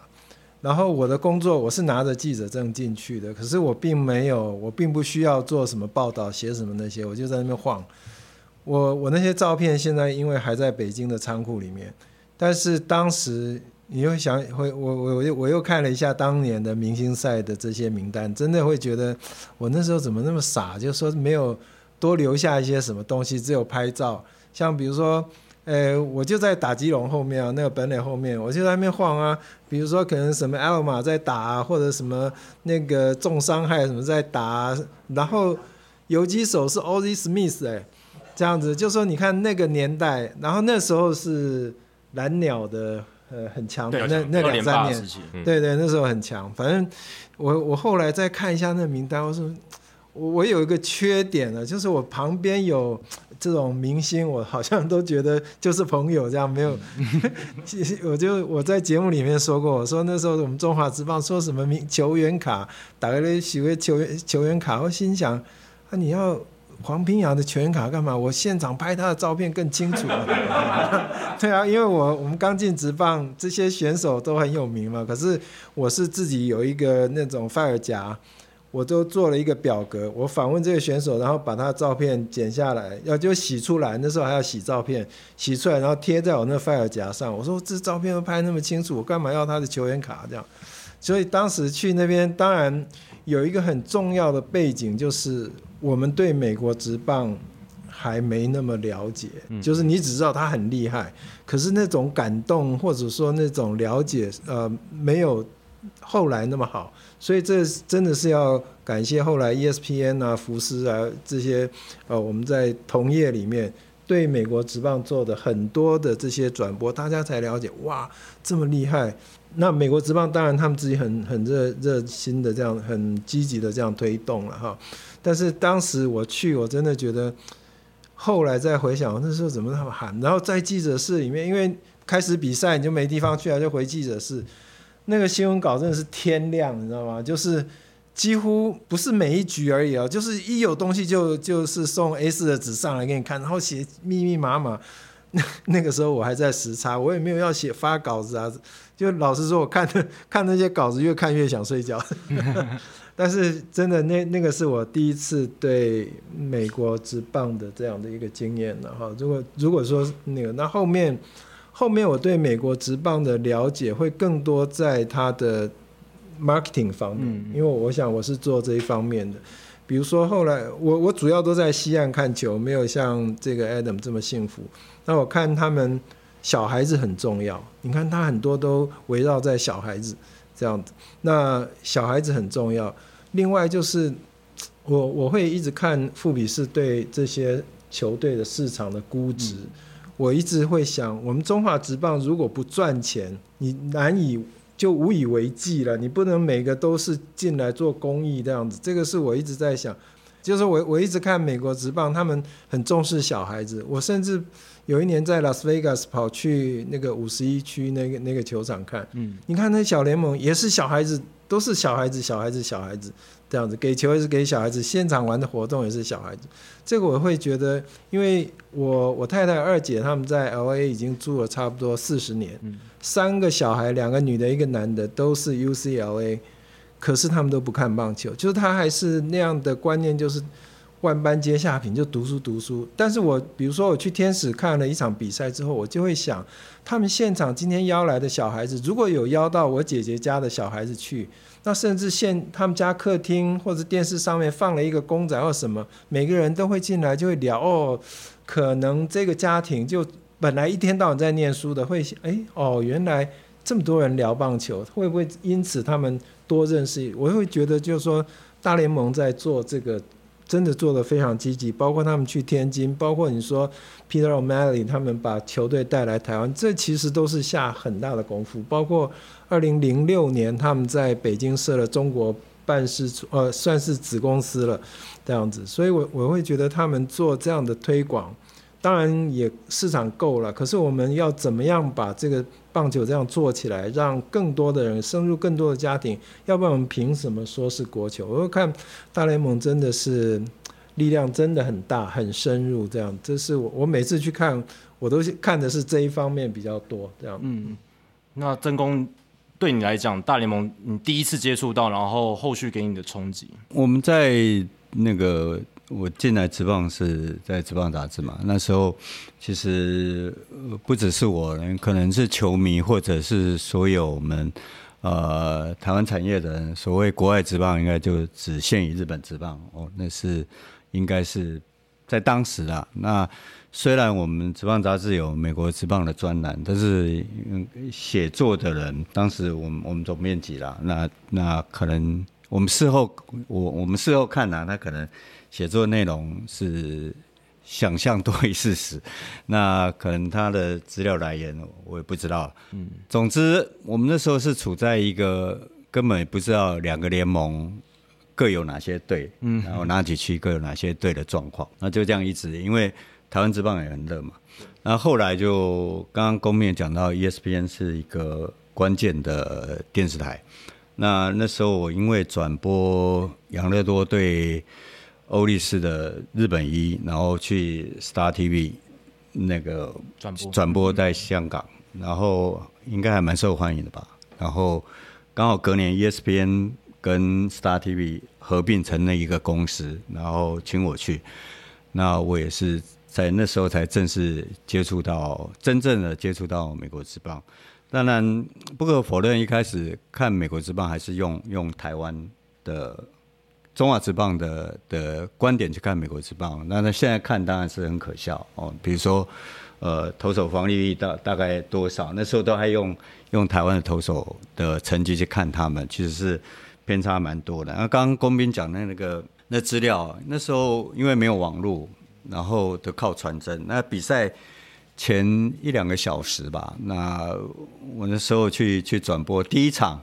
去转播的时候，ESPN 刚成立，也不知道找哪一个主播，然后他就找一个在新加坡的华人，会讲华语的，那他根本不知道棒球到底几个人打的，然后从头到尾都有在讲，然后他就负责说：“好吧，那我们就往下看一下。”转场，对对对对，然后就一个像那个 K 书中心的一个一个隔小隔间这样，对对，然后。我跟他这边转，然后隔壁印度人呱啦呱啦一直转板球，就很吵很吵，然后还有工地咣咣咣咣的声音，那是我们第一场。然后接着下来，大概我前两小时我还是照中华职棒的习惯，其实不用那么早。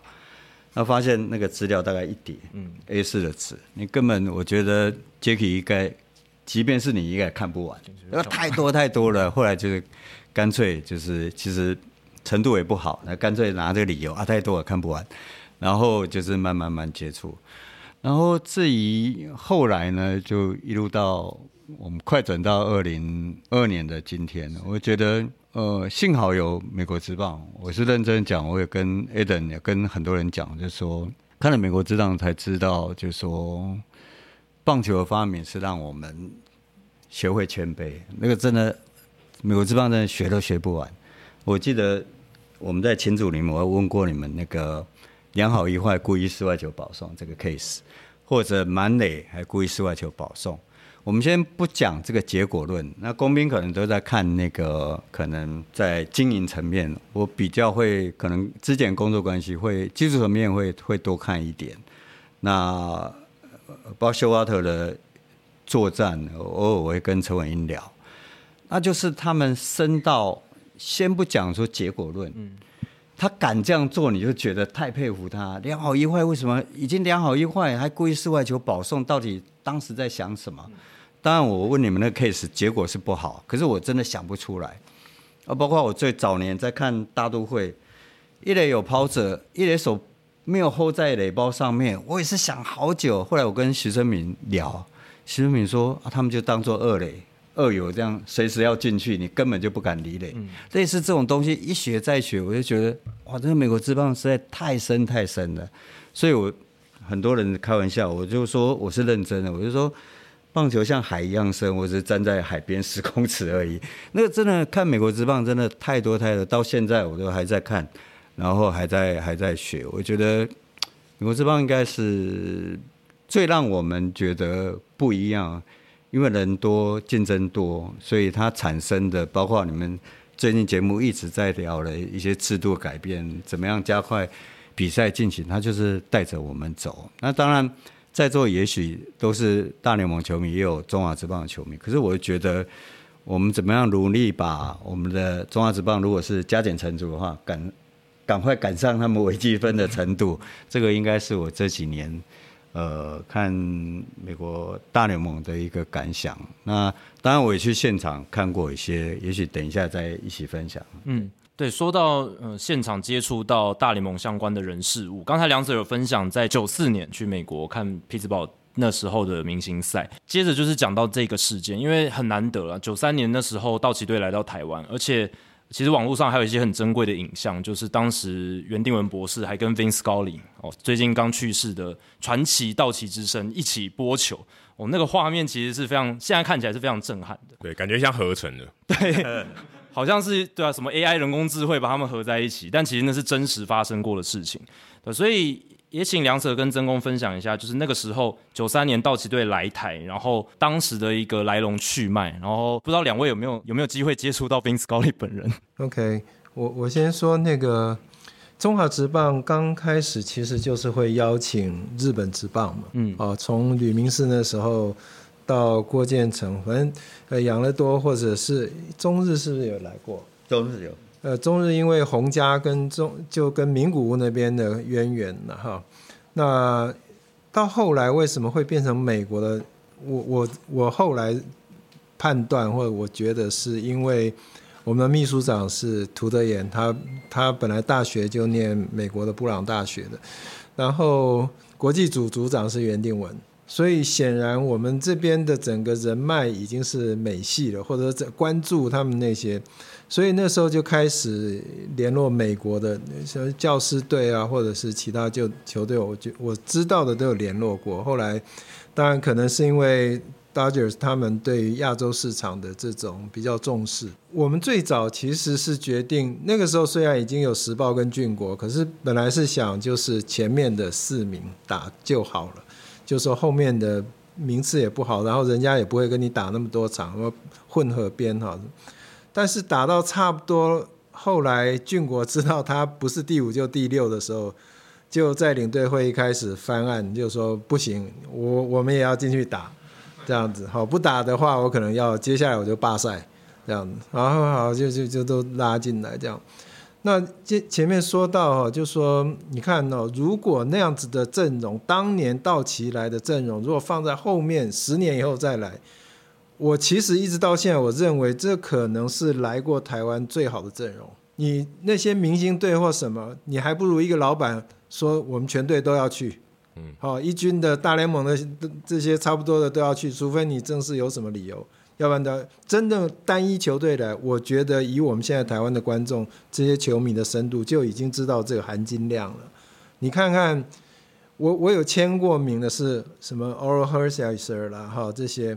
那我有看他穿内裤的是 PS 啊这样，因为我我们在，因为他也没什么，就是我们要送东西到他房间，啊他也没有，就披一个那个浴袍，然后哇身体很壮，然后哎怎么只穿一件内裤？那个我们送东西去，可是那个让我学到非常多大联盟的东西。我我之前说过，我是第一届金融期的执行长，那我们后面十六强。前面总共五十二队，后面十六强是在台东比赛。老板给我的预算其实没有任何的限制，可是我我从道奇队第一天我们去接待，我就学到一个人家的规格。我们真的是不懂了，并不是没有礼貌。我们一辆货车了，就去要载人家装备，他们那球队经理不放行嘞，就说你们这样货车就要载我们东西，要封闭式的。你不是货柜，你也要箱型车，什么一个货柜就要载。可是我们车都已经去到的机场了，怎么办？赶快叫那司机把他那个帆布有没有？他们都会有准备下雨的，全部都包起来，然后这样绑的呃密不透风的，才勉强让我们走。然后呢，你像 Strawberry，他呢穿着紫色的西装。我告诉你，他根本不拿他的装备，什么还自己去等什么那个是输送带什么送行李出来，我们才知道哇，这就是大联盟哇塞的，帅到这种程度。他到了饭店的时候，就直接到他房间，还什么跟你 check in 啊，什么那些东西，他没有时间在那边跟你等，那是你们的事情。就这样子就就是说，给我们非常大的震撼。那包括他赛前一个月，我们已经过世的同仁江中华，你这个时间去。旧的台北市立棒球场看灯都是亮着，因为我们的球场绝对不。我们阿里说了，就说不是我老板说我可以跟你们中华职棒打比赛，就是就就可以，一定要工会。工会那个会长 Fer，我不知道他 first name 是不是 John 了，反正叫 Fer。然后呢，他要来看过，说好这球场可以，那这个比赛才会成真。所以前面都有一个大问号，那他还真的来看。道奇队也很认真，派了一个 VP 那个副总，但是他其实是球场部的，那他来带着江中华做一个月，其实那草都是假的，就是我所谓假的，就是根本没有一个月，怎么可能说生根嘛哈？但是就是长看起来绿绿的，然后所有以前的棒球场我们就没有护垫了，就是那也像那个记者席前面也好，反正都是只有水泥。就硬是钉上那种那种 sponge 这种这种胶垫，这样钉上去的。后来真的中华职棒开打不到一个月就已经差不多烂掉，就是为了那个这样子做。然后那个走的时候，他们球队的那个经理送了一件道奇的夹克给江中华。为什么？因为所以以后只要谈到什么春训要移地，我就知道你光一件事情能就你就把球队经理搞死。洗衣服。我今天练完，就算我春训，我练完四点多，对不对？明天早上八点出发以前呢，还八点还可能都太晚了。要放在我房间好好的，诶，我们四个人的衣服、内裤丢下去，谁知道是谁？那那都有号码，袜子也是啊，underset 也是啊。你看今天晚上我们送洗衣服两三天拿就不错了，今天晚上送洗，明天早上在五六点就要送到房间门口。那你就要去台北市立棒球场附近找到愿意配合的那些洗衣店啊，知道做这种事的人就知道哇，你们你们这个小朋友帮了不少忙，所以他后来把他身上的一件夹克送给他。我就说这些都，那我们曾就学很多，可是压力也很大。我们有一个常务的经理姓温，空军退伍的，会一点英文。我记得最后在凯悦饭店大厅。跟他们那个真的骂 F 开头的，妈快快逼疯了，这样就他们，我们觉得他们要求很多了，就你出去要三辆车，他是 A 车，我是 B 车，C 车，做错都不行啊。他们就是分得很清楚，这样。还有一个，我记得那时候我们在集合了，那个叫 First name 是什么，Pedro 还是什么？他是 Last name 是 Estacio，他后来转过五六个球队，那时候才他的大概大联盟的第二年还是什么。我看到他在那个凯悦那个精品店在那边逛，我想说他可能才刚上大联盟，钱还不太多。诶，后来当我看到他发展的不错的时候，我心想，那个时候在逛精品店，还在那边看看看，没有买不下手的时候的，后来的 Estacio 可能只诶这这三样不要，其他都要这样，可能变成那样吧。就是呃，但是那种就是。呃很冲击了，就是那那种反差很大，就是但是真的道奇来台湾，我觉得真的就球对他们来说，他们做市场推广这种真的是非常的呃热心，非常积极。那就我或者说我们联盟真的学很多，可惜那个时候 ESPN 还没开始，所以我们台湾球迷真的认识他们还太少。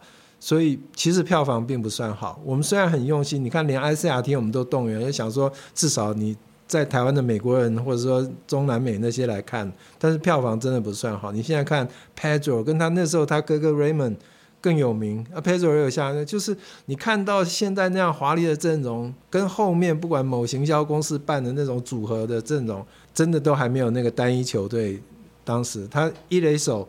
Eric Karros 也是那一年的国联新人王，前一年是 PSR，就是你要看那种阵容这样子。那我有跟 Vince Scully 合照，我那那张照片还蛮好，那不是合成的，请 Adam。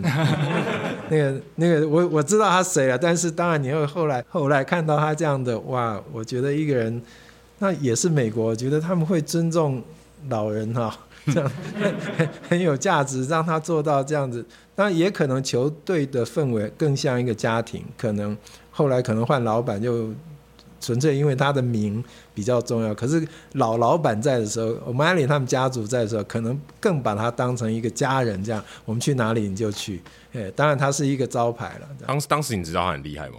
我知道，可是当然你后面又累积了这样二十年，你就会觉得说哇，真的。能够做三千场的这种球评或者三千场的裁判，你越来，当你年纪越来越老的时候，你越会知道说，哇，那个数字代表的是什么？那些什么三千场不中断的啦，什么的，哦，播三千场那种，你当我们到这个年纪，你就会知道，我当时什么我就离开了，我当时什么我就放弃了，可能脚稍微有点拉伤我就不要了，或者我今天嗓子不好我就不要了，但是。当我们到了一个年纪，就越来越会尊重这种，或者说崇拜这样的价值。说那个真的是太难。我现在看到国外的主播，看到那种那种灰头发的老人家在播，我都觉得哇，这好棒，这好棒！不要都只是穿短裙站着不这样子。对，补充一下，刚才梁泽讲到那位投手 Pedro Astacio，他在二零零三年大都会最高的年薪到七百万美金，所以应该就是。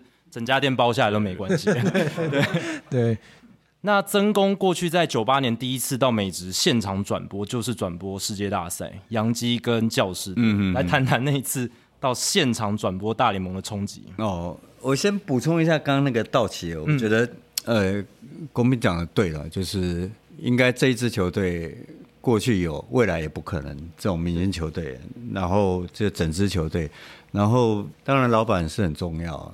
那另外一个原因是因为主要他们去福冈，顺便来台湾，虽然是顺便，但是我觉得已经已经不得了了，诚意十足。对对对，之前那个开幕战也没有顺便来台湾哦，都去日本打，也没有顺便来台湾。对啊对啊，所以我觉得虽然他们要去主要去那个福冈，但是能够来我就不容易。那第二个就是场地问题了，然后那时候因为到期要来，场地整理的花很多时间去整理，那。各位都忽略到当时中华职棒球员怎么想，哦，所以我这次看到魔兽的事情，我也是这么想。想到 三十年前，就是说当时有个球员说看到这样，因为外国人来了，然后才整理，他就说：“哎，会逼掉吗？”说：“我起告要。”对对对对，差别的那种感觉，那个落差非常大，就差别待遇啊。对对，所以这次魔兽来，然后体育馆整理这样子，我觉得。看在我们的球员的角度来看，我觉得应该很不是滋味。那宾斯卡里就是有一天他就是要去，因为我们那种台北市立棒球场走道很破旧，可是他这边走，他就把李伯和拉去。那时候的裁判问他说：“你有看过蝴蝶球吗？”因为那一场的那个道奇的先发是呃不是，哎对对对对对对。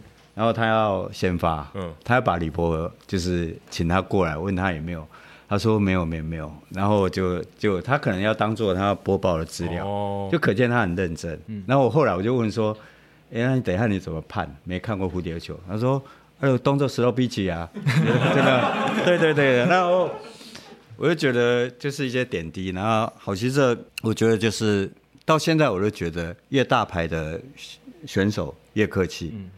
然后他就在票房的确真的很不好，外野没几个人，全部都老外，因为只有老外知道他是谁。然后一个一个就是把那个球绑住来垂下签名，他每一个都签呢。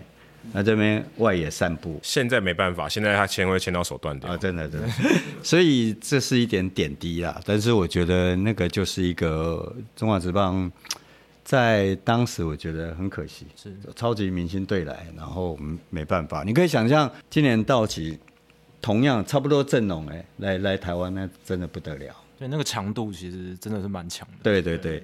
然后讲到那个教室对洋基，那时候。我记得不晓得洋基先出现还是还是教室。总之我们飞到美国，然后到了现场，我记得纽约非常冷，但是我觉得我们都是当时因为 ESPN 拉到那边，刚开始年初的时候就有这个计划，说要去现场转，我还不敢相信说哦，我真的要去飞过飞到美国转世界大赛，然后很多东西都很新鲜，然后包括。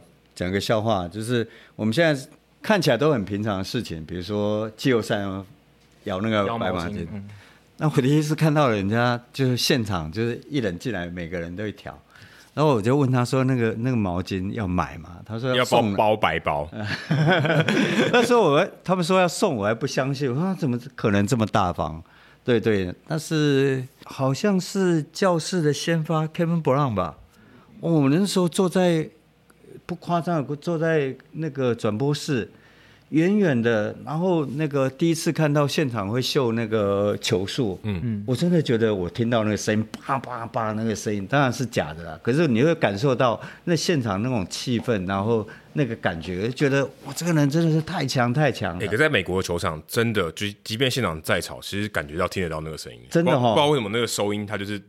可能有一种就是回音的效果，就是如果他很安静的时候，其实真的真的听得到那个球进到手套里面。嗯，嗯，然后就是除了震撼还是震撼。然后因为那时候有转中啊、直棒的总冠军赛嘛，然后我们比如说两场、三场、两场中间有休息日，嗯，那我们觉得那个就是休息日。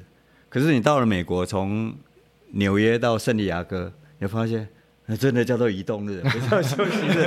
我真的怕了那。还要去转机，我就觉得说，哇，这个国家真的太大了，真的是大美国。然后在在纽约看看球，跟圣地亚哥又不一样，就觉得你到那边每个人穿短裤很轻松。嗯。然后我们我们里面有个工作人员在纽约转播的时候，他买一顶洋基帽，然后去圣地亚哥。去超市，他就戴那顶洋基帽，就进去的时候，那小姐是很认真说：“你在这边不太受欢迎。”很认真的，我以为她开玩笑，可是她那个表情是很认真的。所以类似就是整个城市到了呃零七年吧，好像红袜对洛基洛基对零七年，可是我觉得丹佛让我感觉就没有像教士。这么全程，但是如果你去看现场转播，我觉得最让我觉得那个整个城镇就是那个整个城市就是那个球队是广岛，哦，他都是发自内心的，就是会让你觉得你戴巨人队的帽子是有生命危险，对对对，那个那个他们就是发自内心的。当然现在桃园有慢慢在做，可是你会觉得那边的人。因为我真的认真有看过去研究，广岛什么都卖，他们连棺材也在卖，嗯，真的，那棺材也在卖，我就觉得那边人真的就是死当做广岛鬼，也也也也那个，他们听说他们有两种东西不能消失，第一个就是广岛地铁，第二个就是鲤鱼队，嗯，所以你到那个地方，我觉得是看球的好处了，对对，就是感受第一次去。大联盟的，而且世界大赛，嗯、包括刚刚我们也讲到那个呃媒体怎么样去规划，然后我们赛前报道要坐在场边，各位在看美国大联盟转播都有场边，然后嗯，那个每个时间都要掐的很准，嗯嗯，比如说我们是被分到呃四点，假设晚上六点半比呃八点比赛，我们可能分到下午四点就要录。嗯。你四点没到就下一个，就拜拜了，就没有给你。对对对，然后四点二十就要离开。时间多久？二二十分钟，就二十分钟。对对，要非常那么短哦。对对对，然后呃，整个比如说现在我的方向是本垒板，嗯，出钱最多的就是正后方啊。然后亚洲 ESPN 最角落，是在是在那个标志边线对对外标杆那边吗？对对对，我们去红袜的时候，不但是最偏边，而且是最冷。我第一次是踩在那个广转播室，是下面有那个热气哦，有暖炉，对对对对，但是还是非常冷，怎么冷都没有丹佛冷啊。丹佛丹佛也蛮冷的，如果十十月多去真的很冷。对啊，对啊，我就是穿件夹克，然后长布林看我冷，又把他的夹克给我。即便这样，我后来走在路上看到一个小朋友穿短裤、T 恤，就从我正面走过来，我那时候不太敢看他。那那个时候转播都是半户外的嘛，就是窗户打开，是你们是坐在外面，外面坐在外面的。对对对，然后丹佛就是，你就看那个天，这个山啊，嗯，山峰是跟我们平行，就。你光看到那个景，就觉得开始冷起来了。对，因为它抛后面的山是看得到的。对啊，对啊，就是正正。所以你们是坐在户外？对对对对。播，那很冷，很冷啊，超级冷。哦，这个工作环境会会有职业伤害。你也在户外播过吧？你有在户外播过吗？我没有，我没有。还有在户外播过，我有在户外播过台南棒球场的外面。嗯，那对啊，也是很很奇怪。但但还好，因为我播两次世界大赛都四比零。啊，还好都不用再回去。我真的第四场说啊，赶快结束。所以你只动移动一次就？对对，我不要再回去了，我不要再回去了。对，九八年跟零七年都是很少。对，所以你你看看那些刚刚公平讲那些播了播到六七十岁，真的很佩服。美国移动真的太太花时间了。对，对啊，道奇队广播跟电视都都播到八十几岁。那福利一定很好，对，应该应该是很好，啊，社会地位了，对，社会地位也高，不不用自己拿行李。啊，是是。我插个话，我们在零七年一个球评拿过赛扬奖的一个胡子，忘记什么名字，哎，他他轿车上还有司机耶，我那时候说哇，平平叫做球平，你现在在坐轿车还有司机帮他拿行李耶，我差好多，真的。好，那我们现在从时光的长廊来到现在跟未来哦，就是大联盟这几年非常多的转变，那其实也是因应这个快速变动的时代的需求了。因为现在娱乐选项越来越多，棒球产业也要跟着跟进才行，这样才不会被时代的洪流淘汰。那两位都是观察棒球，不管是中华职棒、日本职棒、美国职棒，都有长期的观察。那美国职棒这几年也有非常非常多的改变哦。那从呃，可能两位最早开始看，可能八零年代、九零年代一路到现在，这个转变是非常非常剧烈的。嗯、那呃，尤其是现在规则的修改，我觉得是大家最关注，因为这次也很有感嘛。球迷自己看比赛都可以看出一些差别。那包含明年会出现的，不管是限制牵制、投球时钟，然后还有未来可能会出现的电子好球带，这些是比较大的一个转变。那投球时钟其实算是一个蛮划时代的，就是说以前棒球大家都说嘛，没有时间的一个码表在后面记的，也是一个浪漫的运动，也是一个浪漫的运动。就问你棒球要看到几点回家，没办法告诉你。对，当然现在也是不一定啊，因为如果一直打一直打，就算有投球时钟，他还是对没有说一定会是几点比赛结束。可是他毕竟就是有一个码表在那边计时了。那我很好奇的就是两位对于未来。大联盟有投球时钟，而且我觉得这个一定是世界棒球的潮流，势必未来其他的职棒应该也会采纳这样子的一个制度。那两位对于棒球开始有投球时钟这件事的想法是什么？我我自己觉得我比较在规则上面，我自己觉得我比较是老派的，这样。那可是同时间我又觉得我们的比赛真的是越来越长，尤其是某联盟这样。呃，黑斗大联盟，一斗大联盟最长。对对对，好，好，对，你自己挖坑给自己跳没关系。就是你看哦，真的，我我比如说在这一阵子，我看那个世世界杯足球赛的时候，当日本获得重大的胜利的时候，因为我我经历过那一段时间，就是台湾大联盟在筹备的时候，呃，J League 已经成立了，所以呃，我说过这个哦。台湾大联盟那个 logo 的设计跟 J League 设计是同样一家公司，叫 Landor 很很有名的这种，所以台湾大联盟大概是台湾少数，我不知道有没有谁花的更多的钱，我们花一百万美金设计那些 logo。你说台湾说花一百万台币的都掏钱而已，那可是那时候哈、我我要说这个故事是说那个时候我们发现 J League 给日本职棒非常大的威胁，日本职棒有感觉到，因为从小孩子开始抢起抢我将来的选手跟观众。我去看这些的时候，我就会觉得说，哦，当日本这次世界杯又获得重大胜利，全国在那个西布亚那边哇这样子，N 那个 NPB 会担心，哎，更多小孩子跑去踢足球了。那我我们是不是要在这一方面小心？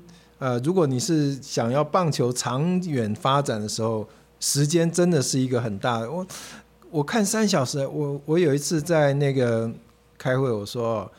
你连记者都不想写太正面的文字，你打刚龙给他打扮，你打刚龙给他打扮，怕伤两斤过别说。我说，就那种有的时候真的，你说我热情，我写一百多篇哈，那其中大概百分之九十都是超过三个半小时的。你为什么不让记者就是说写的很愉快，哇，很很精彩，很浓缩这样子写出来，感染到读者啊，感染到听众啊、观众什么那些的，你觉得弄完了。一直拖，一直拖，就但是老实说了，你说从哪一个时间里面抓？我其实喜欢那种好坏球那样的判哦，你会觉得说少一点人味，可是人大概都是问题的起源嘛哈。可是又觉得说，哎，棒球桌少了这个。是不是又少了一点东西？这样，我我是比较比较老派，可是我又希望我们棒球不要因为时间一直拖一直拖，让观众一直一直流失。这样，嗯嗯。那曾公你的想法？嗯，第一个我就是一直在想这个问题。我在在业内呃业界里面在从事的时候，我记得有一集你们两个也聊到这个问题，就是说究竟时间长，只有在相关从事人员觉得嗯比赛长。球迷到底，比如现场这么多，你刚刚讲敬爱的听众听众朋友，到底他们觉不觉得长？也许，比如说呃，支持兄弟或者支持乐天的，当他们赢的时候，当他们领先，他不觉得长。嗯。但是如果球迷不这么觉得的话，那只有业界的人，因为我因为碰到很多的刚进来没多久。比赛才刚开始，他说啊，快进来，快进来，就是表示你对呃从事的职业其实就已经有点不耐烦了。嗯，所以比赛根本好看不好看，你其实你没有办法去去欣赏，你只希望他快一点。那他一旦打很慢的时候，你就开始就比较像公民讲比较负面的。那整体来看，觉得大联盟要朝向这样的努力，应该是他觉得他流失了，但他总得想点办法。那这个流失到底是不是因为时间的关系，或者其他？但是他不知道，他至少先做做这样的努力。那这样的努力的情况之下，我觉得好过就是什么事都不做。那他就是尝试了，但是至少他他。在小联盟先先踹过，然后在大联盟实施。那因为它会成为全世界其他职棒发展的一个一个领头，所以它是这样的 OK 的话，其他都会跟进。但是就中华职棒，当然打的是比较久。可是我觉得中华职棒有时候会觉得，有时候跟你，有时候不跟。那比如说疫情期间，那时候我呼吁就说，就不要再打。就你就是突破僵局制就好，嗯，不要一一直打一直打，然后大家其实当时也没什么观众，可是他这一点他就没有没有去去更改。那另外就是裁判问题，我是站在裁判会有有一些判决上的瑕疵，但是我跟公民一样，我都站在比较传统，希望它是存在的，嗯，他会。让你有一个发泄的管道，那你会觉得 比赛不是那么那么苦闷，因为输的人一定会怪裁判嘛。嗯，然后对对对，然后你你怎么样？你在看球的时候，你支持某一队，你一定先把裁判骂一顿嘛。所以我觉得裁判会让让比赛有一些一些变化了。嗯，当然。电扫球在，比如说你们在节目谈的，就是它可以成为一个你去挑战看次数，对，看次数，那也许这是一个方式啦。那其实裁判还有很多地方可以给大家骂，对不对？哪一个时间先到，然后这个 ban ban play 裁判判你这边不利的，还是有很多地方可以骂，比如好坏球可以 也可以骂，还是有很多发泄的管道。对了，但好坏球这个就是真的，我是觉得一个运动会吸引人，就是是人打的，大家才会被吸引。嗯、就是我们节目常常聊，如果今天大家都用模拟器 simulation，然后用数据套进去，然后结果出来，然后大家所有数据都出来，那有什么好看的，对不对？不过电子我觉得应该是一个趋势啦。嗯，不管你怎么讲，它它应该就是朝这方面去去去做了。特别是小怀现在坐在台下啊，是是，所以一定要讲电子好球带的好话。对，但我觉得挑战制度是一个蛮好的调和的方式。嗯哼哼，就是你既有科技的辅助，那让一些关键的 play 不会因为人为的因素而造成很大的争议，但同时它又能保持。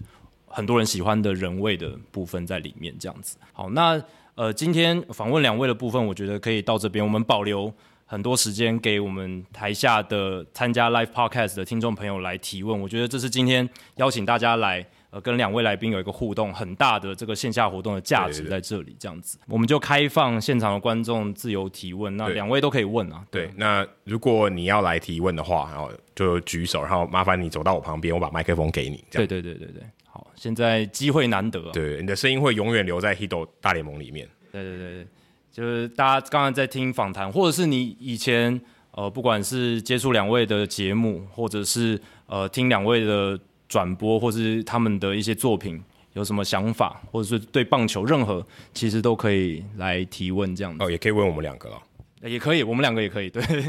好，先介绍一下你自己。对，各位听众，大家好，我是 Walkings。那要问一个问题，就是在于那个自由球员的制度哈。那自由球员制度在台湾感觉它就不是那么自由哈。那呃，通常如果在国外都会工会会去 argue 这件事情，那帮球员争取呃，比如说年限比较短啊，或是不要有那么多的呃补偿的状况等等之类的。那不知道你们怎么看台湾的自由球员制度，以及台湾的工会是否是有？帮球员争取到这方面的福利，谢谢。公平啊，我吗？对，你带过联盟的，不叫量工兵，不要量工会。那我我还是觉得我们呃规模太小了，就是呃能够成立工会已经跨出一大步，但是你包括在交易啊，或者说是这个自由球员方面，都还会因为需求没有那么大嘛。就是你不要的，大概我不要的成分也很大，这样，或甚至早些年会有我我知道，比如说有某个球员跟我说过，他就觉得他是干净的，但是球团之间就是有默契，就是不要他。他到现在可能你知道看他脸书，他对中职就没有什么好的印象。嗯，我觉得就是他当那个需求没有这么大，那还是呃应该说买方市场。那你球员的这个价值容易被低估，它的流通不会那么大的。我还是希望能够更扩大一点。当然，我前一阵子感谢 Adam 寄了一呃一篇那个分析给我看哈，就是因为我我探讨，就是我们很习惯说啊，用所得用人口来说，美国。三十队吗？然后日本十二队，韩国十队，台湾六队，一根紧绷啊，是这样子吗？有没有别的角度来看这个？那台湾可以有多少队？或者美国是不是能够到，比如说四十多队这样子的一个情形？当那样子的时候，至少美国会会工会。呃，我很早很早了，就是还我第一次在中职的时候就看过这样的文章，就说联盟到底是一个什么角色？你说是站在球员、那个观众跟球队之间吗？其实它不是一个等三角的。从那个时候发生黑袜事件之后，那样的会长，到后来到那个八四年洛杉矶奥运之后，那个会长去担任联盟。那个态势已经完全变了。你球讲穿了，你的这个联盟的这种会长也好，主席也好，理事长也好，是其实就是球团的。那只是在一个最想要让大家觉得比较看似三三方角力之下的结果出来的一个会长做出这样的一个决定，那其实很难了，很难。就是说，在联盟弱势的时候，哦，这会长好像来来力挽狂澜这样子。但是当正常情况，当这些资方赚大把大把钱的时候，或者出大把大把钱的时候，联盟会长基本还是球队选出来的，简简单说是这样的。嗯，基本上我同意了，就是说我们即便已经进入到三十几年，都还是资方市场。当成为资方市场的时候，劳方其实是没什么力量。那我们看工会不断的发表任何的新闻稿，他就意思是说啊，这件事我早就说了，嗯，是没有，比如说新竹球场之类的，那就可以看。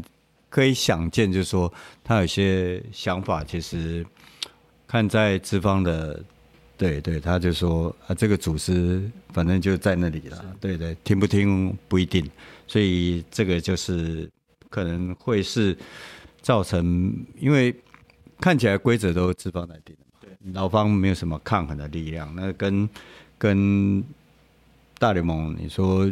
去年那那种状况其实是劳资谈判，对对对，很难出现。对，好，接下来有没有其他的听众朋友想要发问？来，请请到前面。那一样先介绍一下自己，然后再发问。好，Adam、Jackie 还有梁舍、真公跟各位听众大家好，我是蓝洋代刚。对，那我想说，今天的节目听起来有点还蛮深，深度蛮深的。那我想问一个比较轻松的问题，平常没有，就是、有啦，平常也有啦。对，我想问一个比较轻松的问题，就是有关明年 WBC 四位对于我们中华队有没有出现，就出现几率有没有有没有可能的？就是你们对于这件事情的看法是怎么样？那因为呃名单选手名单还没公布嘛，所以其实。现在要你们猜可能有点难，但是啦啦队已经全部公布了。对 对，我想好奇问问看看四位，就以你们的经验来看这件事情的话，在未在未知中华队的名单的情况下来做出一个预测，是不是有机会从小组赛出现？这样，谢谢。哎、欸，这个如果之后今年再打完，我们就变球爷了。对、啊，很好啊，也是先请梁舍跟曾公来。对对，梁舍连名单没有出来，叫我们预测。我夜观天象了，没有，但是啊、我有呃，零八年奥运的时候，我跟林华伟看完一场球，我觉得人家比我们专业的地方，就是我说林华伟，他那年看完出来跟我说，诶，公民今年日本队不好，我讲你遐远咧看，伊讲黑光看，那。又回到讲这次的世界杯足球，就是说，如果这些参赛的这些国家、这些选手是不是很想打世界杯？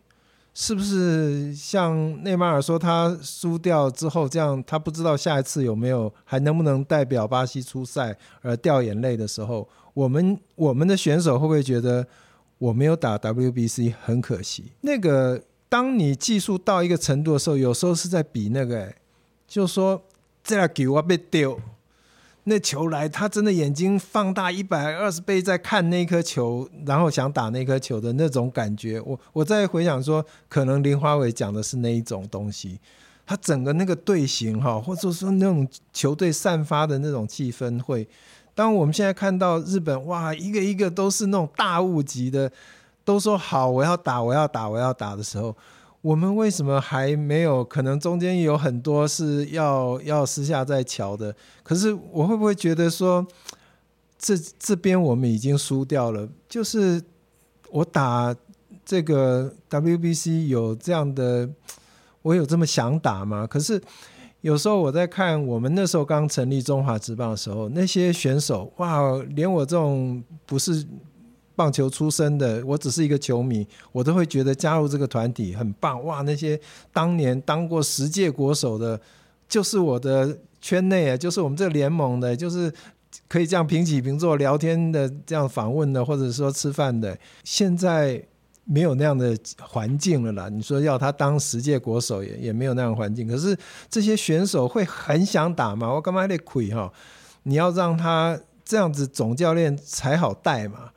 就说今明天，我要碰到那队的，三四个人都想说我可以上，我可以上，我可以上，用我用我用我这样，那种总教练会觉得啊，我苗仔好逗，那那种感觉啦，我觉得我看不出来了，这因为我也不敢说就没有，只是我我也不在一线哈。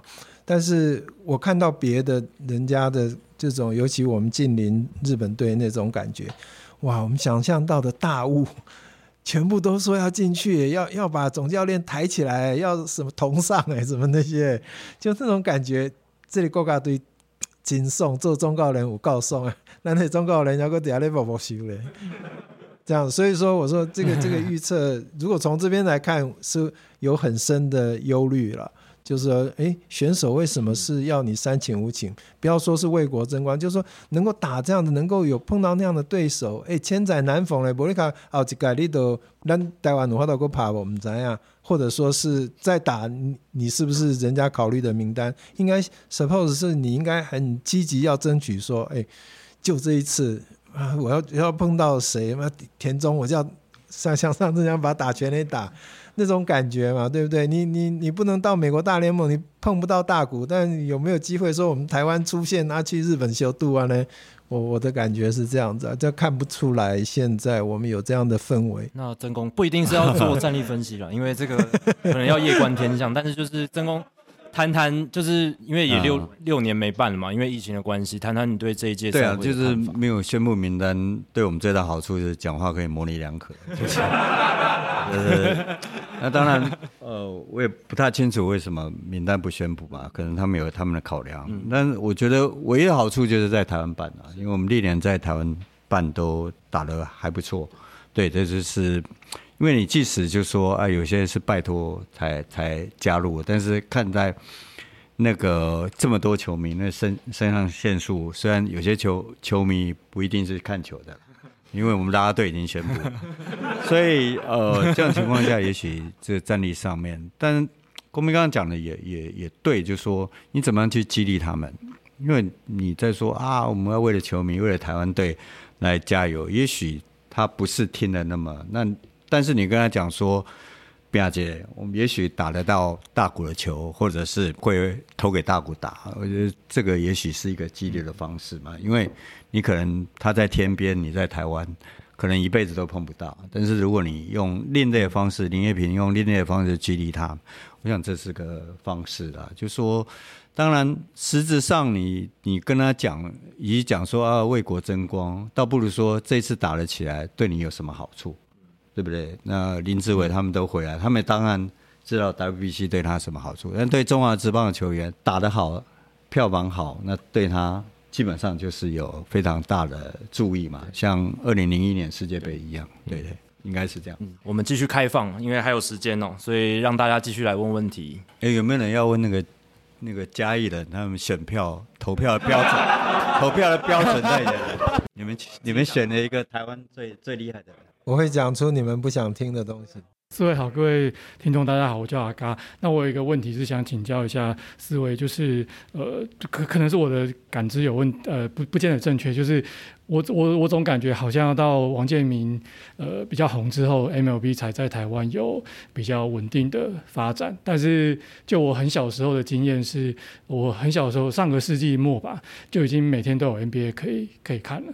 那我就不是很确定说，像假设这个这个这个感觉是对的话，我想问一下这个呃算是在海岸第一排的这这些呃前辈们，就是您怎么观察到这之间的差别？是不是之前的 MLB 少了些什么？因为就我自己去。看过以前的这些电视周刊，就是中视出的那本，其实很早就有在转播，台湾就有在转播大联盟，然后八零年代也有那个体育世界跟运动世界这种杂志，其实其实里面也都是 NBA 跟 MLB 都有。那我不是很确定说，像您就呃前辈们的观察是觉得我 MLB 跟 NBA 到底差的是什么？为什么会稍微比较晚一点在台湾比较有呃明确的市场？这样，谢谢。你是指转播吗？呃，对对对，转播。NBA 跟 MLB 这样。呃，NBA 跟 MLB 这样。早年其实我真的是早年国中的时候，中视有转过日本职棒，那大联盟其实太遥远，那。其实没有碰，但我我只能回答，我从 ESPN 听到了。那他们当年之所以想要转呃美国大联盟，是因为中华职棒很贵，这是这是第一个吧。或者他们也没标到。那他们觉得台湾人爱看棒球，后来事实证明，他们不管怎么播，就是有固定的收视。然后第二个就是他们第二个尝到甜头，他说居然从那个收视户拿到钱之后还有广告收入，这是他们第二个觉得哎，这是可行的。那既然台湾人爱看棒球，这是肯定的。呃，他们最大收入是来自于印度的板球，这是他们最大的收入。那如果印度板球他没标到，这个台就很难经营，这是他们这个几乎是生死问题。那。在台湾，因为市场不大，可是他觉得台湾可以经营，所以他认为棒球是是可以，可以，所以他才转播大联盟。那后来当然前几年都很辛苦，那一直到王建民才开始尝到甜头嘛。所以这个应该是中间你说的那一段空白的时间，因为之前呃老三台也不会想那么多，其实他对对体育的重视程度其实是。有点官方的，比如说华视是足球，那是因为他军方嘛，反正就是就是军方的，那每个人去派去支持一个一个项目，所以对产业经营不是那么注重。那 ESPN 应该是这样子来，那一直到 ESPN 呃到 Fox 的的关系，那当然因为他看到的是在商言商，他看到的是产业这一块，所以 Fox 收到也是因为。产业这一块是因为他经营上面提议真的太花钱了，他他还没还没转中华职棒，他就觉得很花钱，所以其他目前在转中华职棒的 T 台，我们大家真的要好好支持他们，那不容易啊。嗯，呃，我我尝试我看有没有听懂你的问题啊，就是说第一个电视台的经营，也许 Jacky 现在也多少都在 呃研究当中，或者已经有一些心得。我认为早年。你电视节电视台的经营，呃，有他如果只是把它当一个电档，跟你，比如说后来我我知道我要看美国职棒，我就知道说啊，我就看 ESPN 哈，每天早上七点啊，也许有一点小的调整或者十点，如果是西岸的比赛，但是我那种是一种带状节目的经营，就是说每天我大概都可以看，像比如说这一次世界杯，因为也有朋友在那边播嘛，我说你们。你们那是什么意思啊？做完赛前分析，然后后面是看什么什么那个什么小丸子还是什么节目？那你赛前分析？乌龙派出所啊，乌龙派出所，乌龙派出所，对对对，派出所。我说你这是什么意思呢？我我说难道我有什么误会吗？所以呃，就像刚才刚才文成说的啊，这个他有点讲难听点，只是在那边垫档，就有我有，可是你要看你就来。我在讲我曾经啊，就是想帮台湾。高尔夫做成那样，是我老板后面他觉得工兵你可以完成这个任务，就是说，台湾的高尔夫就是类似这样的，就是三天打鱼两天晒网，甚至三天打鱼两个礼拜晒网，就是有一搭没一搭的。哎，我唔是你高尔夫做西中哎，我为什么会跟着你一直一直去注意你什么时候有节目？所以，我老板要我说你把它弄成带状的，就是说每个月，比如说第二四个周末一定有台湾的 PGA。好，那。公民，我给你六千万，你去把这个空档这样串起来，让观众知道说，我每天我每个每隔两个礼拜的周末就有这样的可以。可是当年可能没有，然后后后面才回答说，王建民的确带起那个效应，一定一定的运动一定要的。比如说 Sharapova 之后，有谁还看女网没有嘛？好，比如说 Tiger 之后，有谁还看高尔夫？有了，当然是还有他他本身，但是他的确有那样的明星效应，你连。槟榔摊都在看王建民的时候，电视台又不是死人，他当然也看到说：“哎呦，这个没。”但是那个时候我还真的有点贡献，对，就是已经剩下不到一个礼拜了，然后公司被骂得很惨的时候，然后要转播权，然后我透过谁谁谁，然后去去，然后开始，哎，公司做完之后，哎，民事觉得这样也不错，就这样继续下去。这样子，那我觉得是早期的那种心态。你如果只是放着，你觉得我就有播出，你要你就来看，跟你把它很固定的在 promote，或者说你让观众知道，哎，我什么时候就有美国职棒可以看，那一定会有那样效果的。可是如果只是好像放一个东西在那边，你要你就来看，那大概除了海归派回回台湾的这些人在看，或者一些死忠的球迷在看，那很难。但是当然。我们的选手出来之后，那那绝对是有非常大的这种呃促销的这种效果。那现在还有一点时间，我就开放最后一个问题，对，最后一个问题，让大家再来问一下。真的不会问加油吗？有没有？艾 伦、Jackie 啊，那个呃，真功还有梁舍，我是 Jerry。哎，各位那个现场朋友，大家好。那刚刚其实那个问题啊，我有一点可以回馈给你，因为我记得在两千年初的时候，ESPN 每一年到春训都说不不转播今年的大联盟，就几个好朋友，大家说我们一人一信灌爆 ESPN 的信箱，但是那个我都不觉得我们写那个东西有效。但到王建民那一年，突然发现什么都不用写，那个每天就大家就每天五天一一穿一件王建民的衣服出来。那我我想请教一个问题，就是说。其实大家都说直棒是那个棒球的火车头，那其实，在联盟里面，所谓美国大联盟也一样，就是有所谓的投高打低，或者是投低打高，这个在变化。那你这几年刚好大联盟跟中华职棒都一样，有所谓的弹力球的问题。那早期啊，职棒早期的时候，天王投手一堆，那时候防御率都是一压二了。那现在，尤其过去这十年，我们的中华职棒那个全垒打是满天飞。那如果站在一个健康的一个这个一个生态系好了，那我想请教就是说，我们应该怎么样来期待联盟是在投跟打之间的平衡？那你们怎么看待这个平衡？我觉得如果你刻意去调整这个，一定有问题。就是刻意让他调整比赛内容，就像当年那个那个叛徒去那个台湾大联盟之后，他们刻意把四队调整实力，那是刻意调整，就是会因为因为处在当时那个假球案满天飞的时候，会让人家更怀疑，所以这样讲很奇怪。可是我觉得比赛内容不能去操控它，说刻意让投手好，刻意让打者好。那但是在现在条件，球一定是要公平，而球的品质也要好，要稳定，不能说哎，今天拿出来的。球是有有有品质上的问题，我觉得这是第一个。所以你你当然，比如说我们四年才看一次足球，以我来讲，当然你会觉得说啊，你希你希望多看一些进球，可是进球一大堆，你也不觉得好看嘛。所以你棒球也是一样，你打了三十几比二十几，那也也也不太好看。所以你如何让他真正的去看，比如说。投手平均速度在哪里？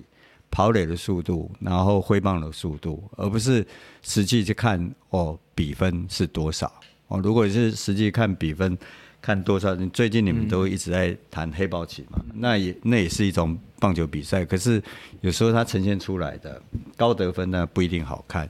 所以我觉得重点还是在联盟。如果你在经营这个比赛的过程当中，从前面谈的比赛时间。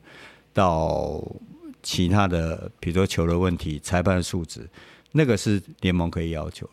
但是说你要控制到，呃，让让，当然不讲控制，就是让让刻意让投手很厉害，或刻意让打者很厉害，呃，嗯、球迷未必能买单。叛徒很早就到日本那个 Mizuno 的工厂去，那时候我们自己出去玩，冬天的时候。就呃有蔡明里有康小玲，我们一起去，我就跟美津浓说我要去看你们的棒球制造的工厂。那其实他很多比较普通的球已经不在日本国内生产了，那在那边的都是 Pro 在用的。我就看到他怎么测试。呃，联盟这么久了，其实我们应该有一个数字了，大概他应该在什么？当我看到。我们的四成打击率的选手去那边，现在签预成，我真的非常难过，我真的非常难过。就是说，他不只是对他自己很大的影响，可能以后我是日本球队，我我怎么样看你中华职棒的成绩啊？这个选手这样子，我到底能不能要？我我签完之后会不会被球团说你写的戆哦？你四怪都没抖音啊？你签这什么啥怪这样？但就说，我更觉得奇怪是，应该是去年初吧，某秘书长去当球评，他说：“哎，今年的球怎么？”他竟然说：“啊，我们今今年回归常态。”那时候他已经没当秘书啊，进警力写的冲下，就是我会听了那样的回答，我会觉得很奇怪，说现在回归常态，它类似这样的用语了，是不是这四个字？我不晓。可是我们有这么多年的数字了，那我我甚至有一次算过哈。如果我们用一个，我就跟你日本职棒，或甚至跟你大联盟，当然那个缝线有一点不一样了，高跟低哈有点不一样。那我们做一个决定，我用日系的，那我就买，其实没有差多少钱，连你的练习球，你几年给出国咋办？不是出不起，那为什么一直要把焦点让观众、让选手、让所有媒体都在变，把球变成一个话题？你这一堆加开五十万都拢解决了，甚至唔免五十万。我讲，你个球，你也甲某公司讲，我今年人民币用你个球。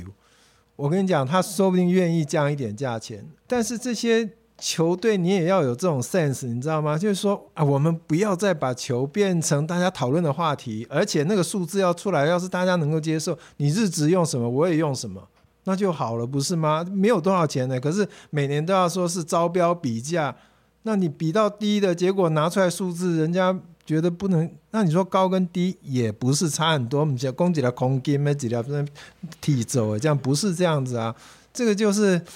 你会觉得很奇怪，如果如果你在联盟出来讲这个，我觉得现在的球队不会像我们那时候了。我们那时候真的是蛮你诶，梁斌五十万不是钱哦，你不知道我们现在一年亏三千万吗？你那哦多出五十万，但现在的球队我觉得能够接受这样的，因为一个选手一年都多少，诶，一个月就多少钱了啊？这这个好，把球的问题不要再成为一个问题了。我觉得会了，我觉得比较怕的就是。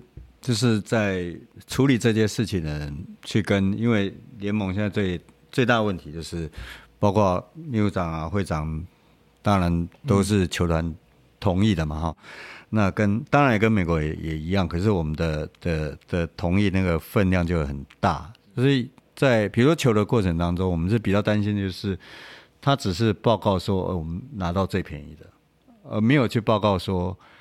跟公民讲了，贵跟便宜之间其实差不了多少钱哦。如果这一点他明了的话，其实因小失大的，你可能可能只省了三五十万，那事实上你可能一整年那个比赛品质是会被诟病的。因为我同时在联盟也在球队担任过顾问的，当然这个工作现在暂停哈。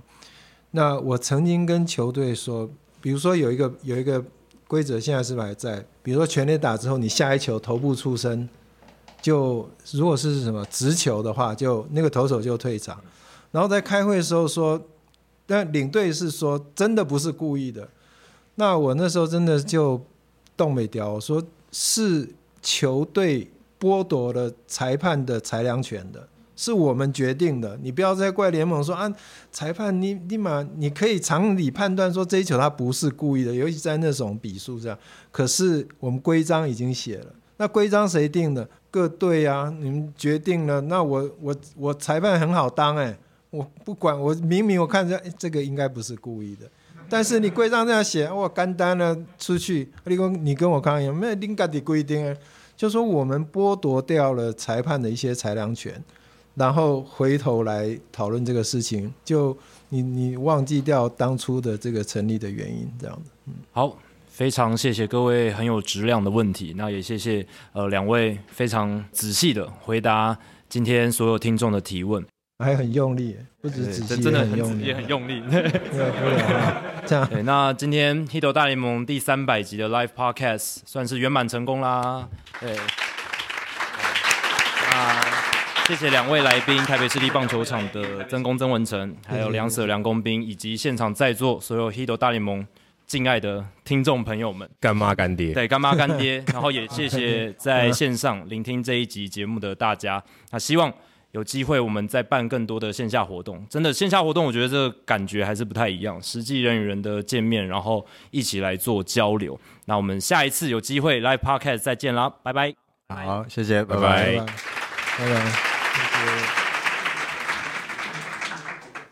现在回到两个礼拜之后的节目现场哦，对，时间穿越了，穿越时空这样子。那刚才其实大家如果仔细听我们跟梁 Sir 梁公斌还有曾公曾文成聊天的过程中，还有就是在呃可能问答的时候，嗯，就是有提到用球的问题哦。嗯，那当然很多听众朋友还有很多棒球迷，他们很关注中职的用球，然后这几年新闻非常多，我们也讨论过好多次了，十次可能都有了。对，那这也是因为其实大联盟。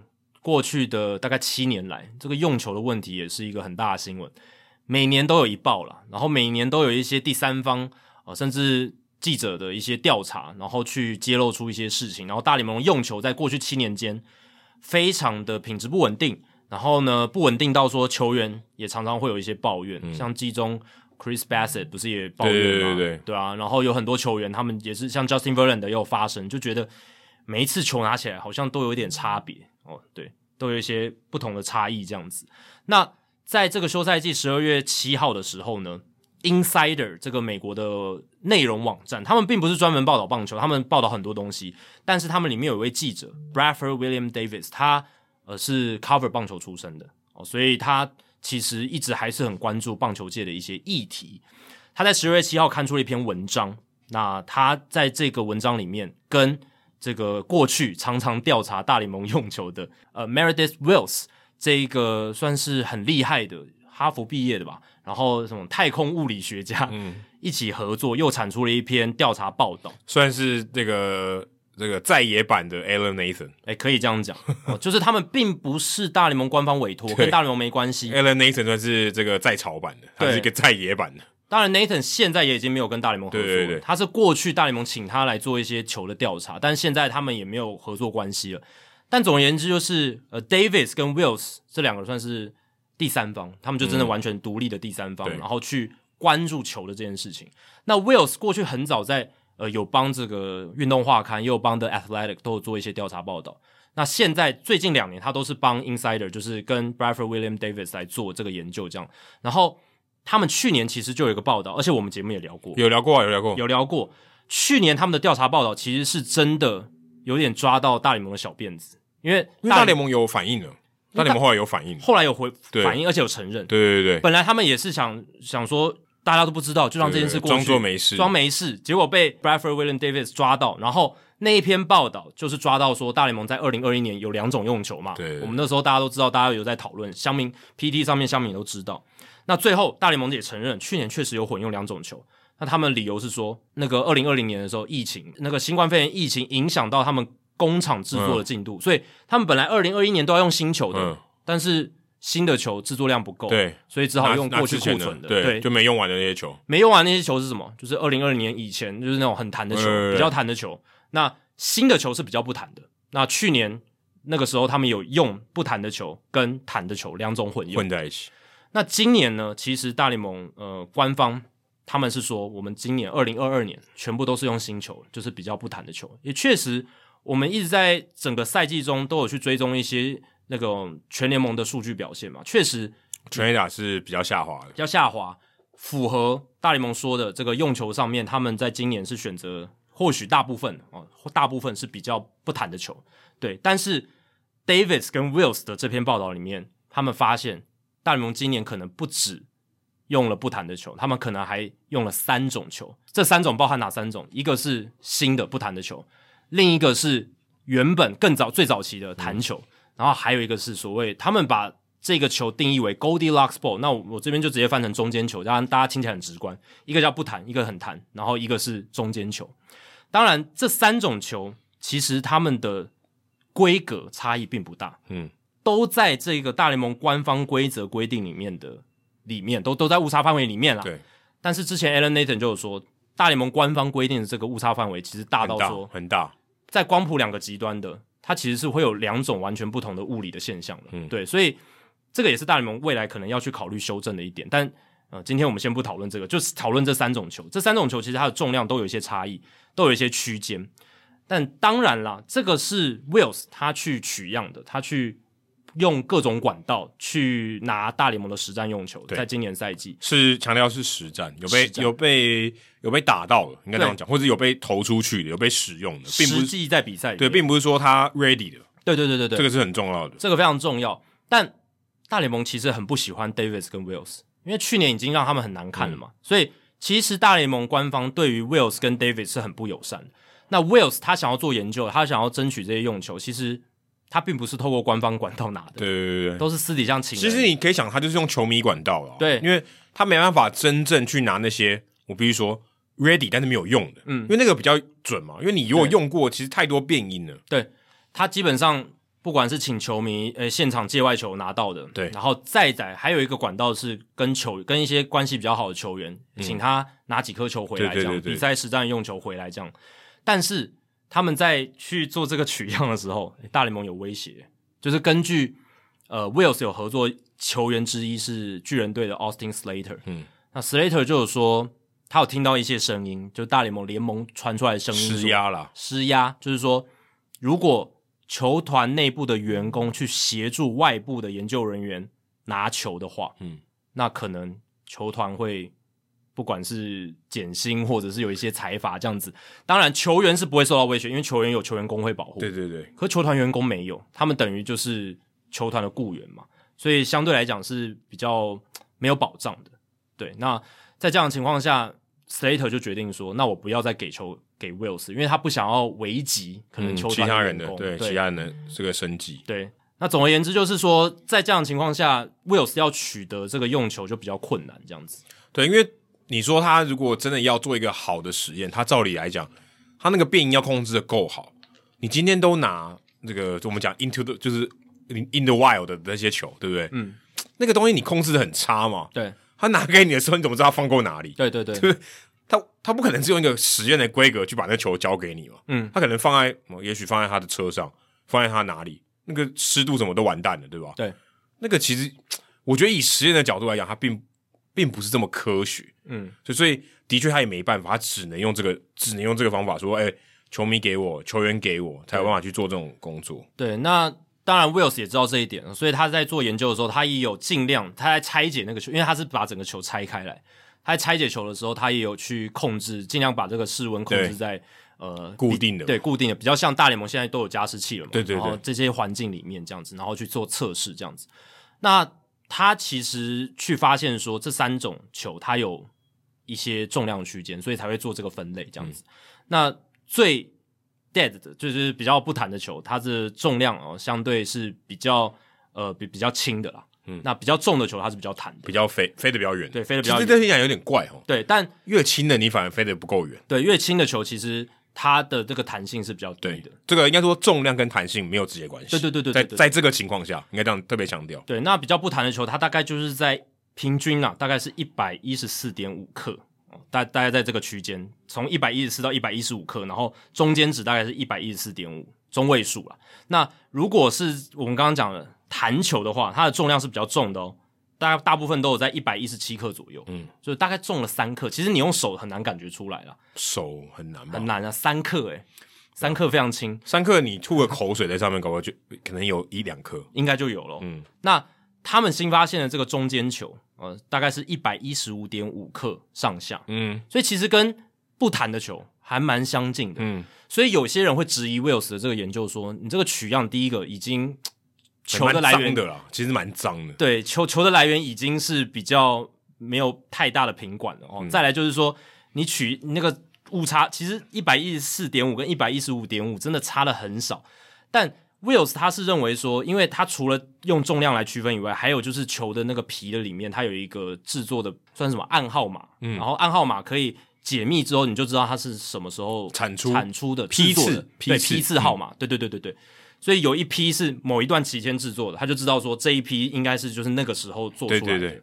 所以他是透过这样的方法去分类出这几种球，这样子。对，那第一个好，至少先先先不论说 Wills 这个研究到底是不是百分之百科学上面，你真的可以百分之百相信他，但是至少这是唯一的研究嘛，对啊。所以说非官方唯一能做的，呃，非官方然后有公开的，然后其他也没有了嘛。然后大联盟他们其实有委托一些大学的实验室什么，嗯、但他们都说没有，这些都是在正常误差范围内。然后什么？但这当然嘛，你付钱给他就是要要要他做你想要传达的事情。对对对。但 Wills 这个研究凸显出来第一点就是大联盟又有不同的用球在同一个赛季，而且这一次就是说谎来着，因为他们今年季前就是说我们今年就用一种球，一种跟三种差很多，三种差很多。对，当然弹球部分就是最早期的弹球那个取样。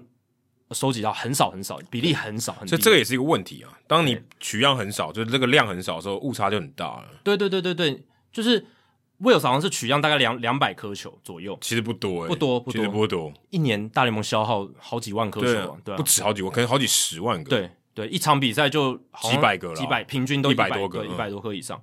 对，所以在这样的情况之下，那个取样当然会有一些失准的情况，所以弹球的部分是非常非常少。但我们可以预期说，确实今年从二零二零年以前那种弹球已经是数量真的很少，嗯、可是它有，它库存可能库存品还是有一点，对，还是把它拿出来用。然后再来最多的还是不弹的球，这反映在数据上嘛，确确实全垒打也下降，但是有那么三十几颗是 Goldilocks，就是中间的那个球。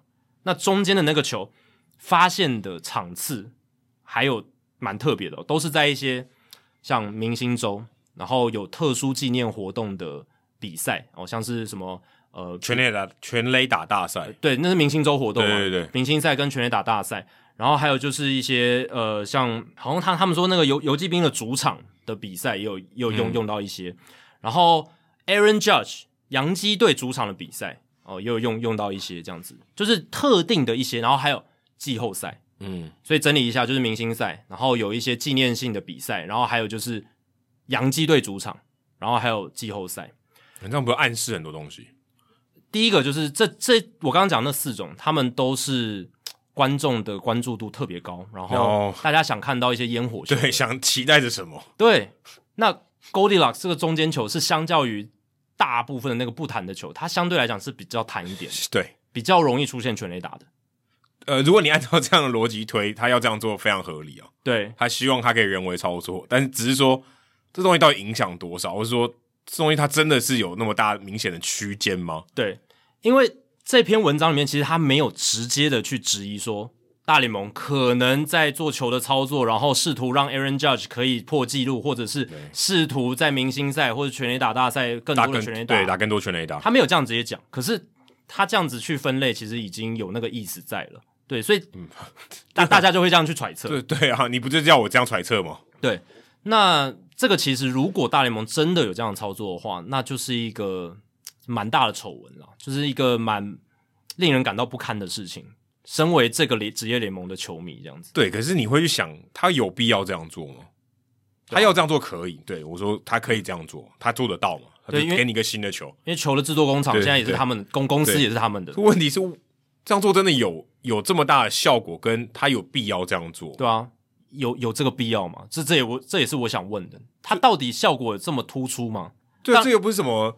这什么怪物骑兵喝了 Michael Jordan 那个水，然后你马上变超强，对啊，当然也不是说我刚刚讲每一个洋基主场的球都是用这个 Goldilocks 也不是，它只是取样里面在这这几个场合它有取样到。这又不像什么全垒打大赛最后加时，然后换一批新的球上去。对对对对对，不是这种，不是这种，它不是整批球都是，但是就是有那么几颗，那你就会觉得这有嗯，当然有一些人为操作的痕迹在。如果这个研究报告、科学研究报告是呃准准确度够高的话。他可能有一些人为操作的痕迹在，但呃，如果真的是这样，你就会觉得大联盟这样的操作的手法非常的不 OK。因为去年他们自己已经承认有两种球，而且球迷媒体的反弹已经非常大，而且更重要的是那种运动博弈界也是非常的不能接受这样的事情。但你今年还来这样做，那就是一个更让人觉得。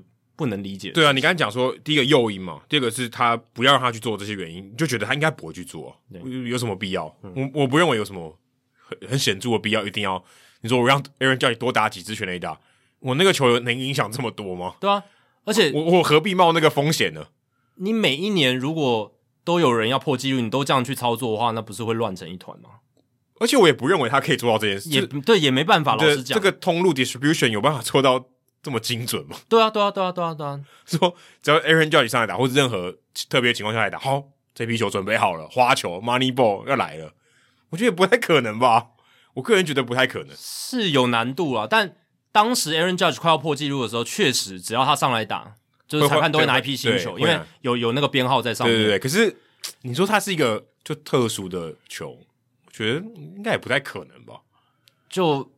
但但我我我是觉得大联盟他们如果真的有有心这样操作，他们以他们权力跟他们人员的配置，可以做得到，是有可能做得到。啊、可是没有必要这样。而且，对啊，你真的能操控多少？你能操控的百分比是多少嘛？那 Aaron Judge 万一状况就是不好，他一直被三振，那打打不到球，对不对？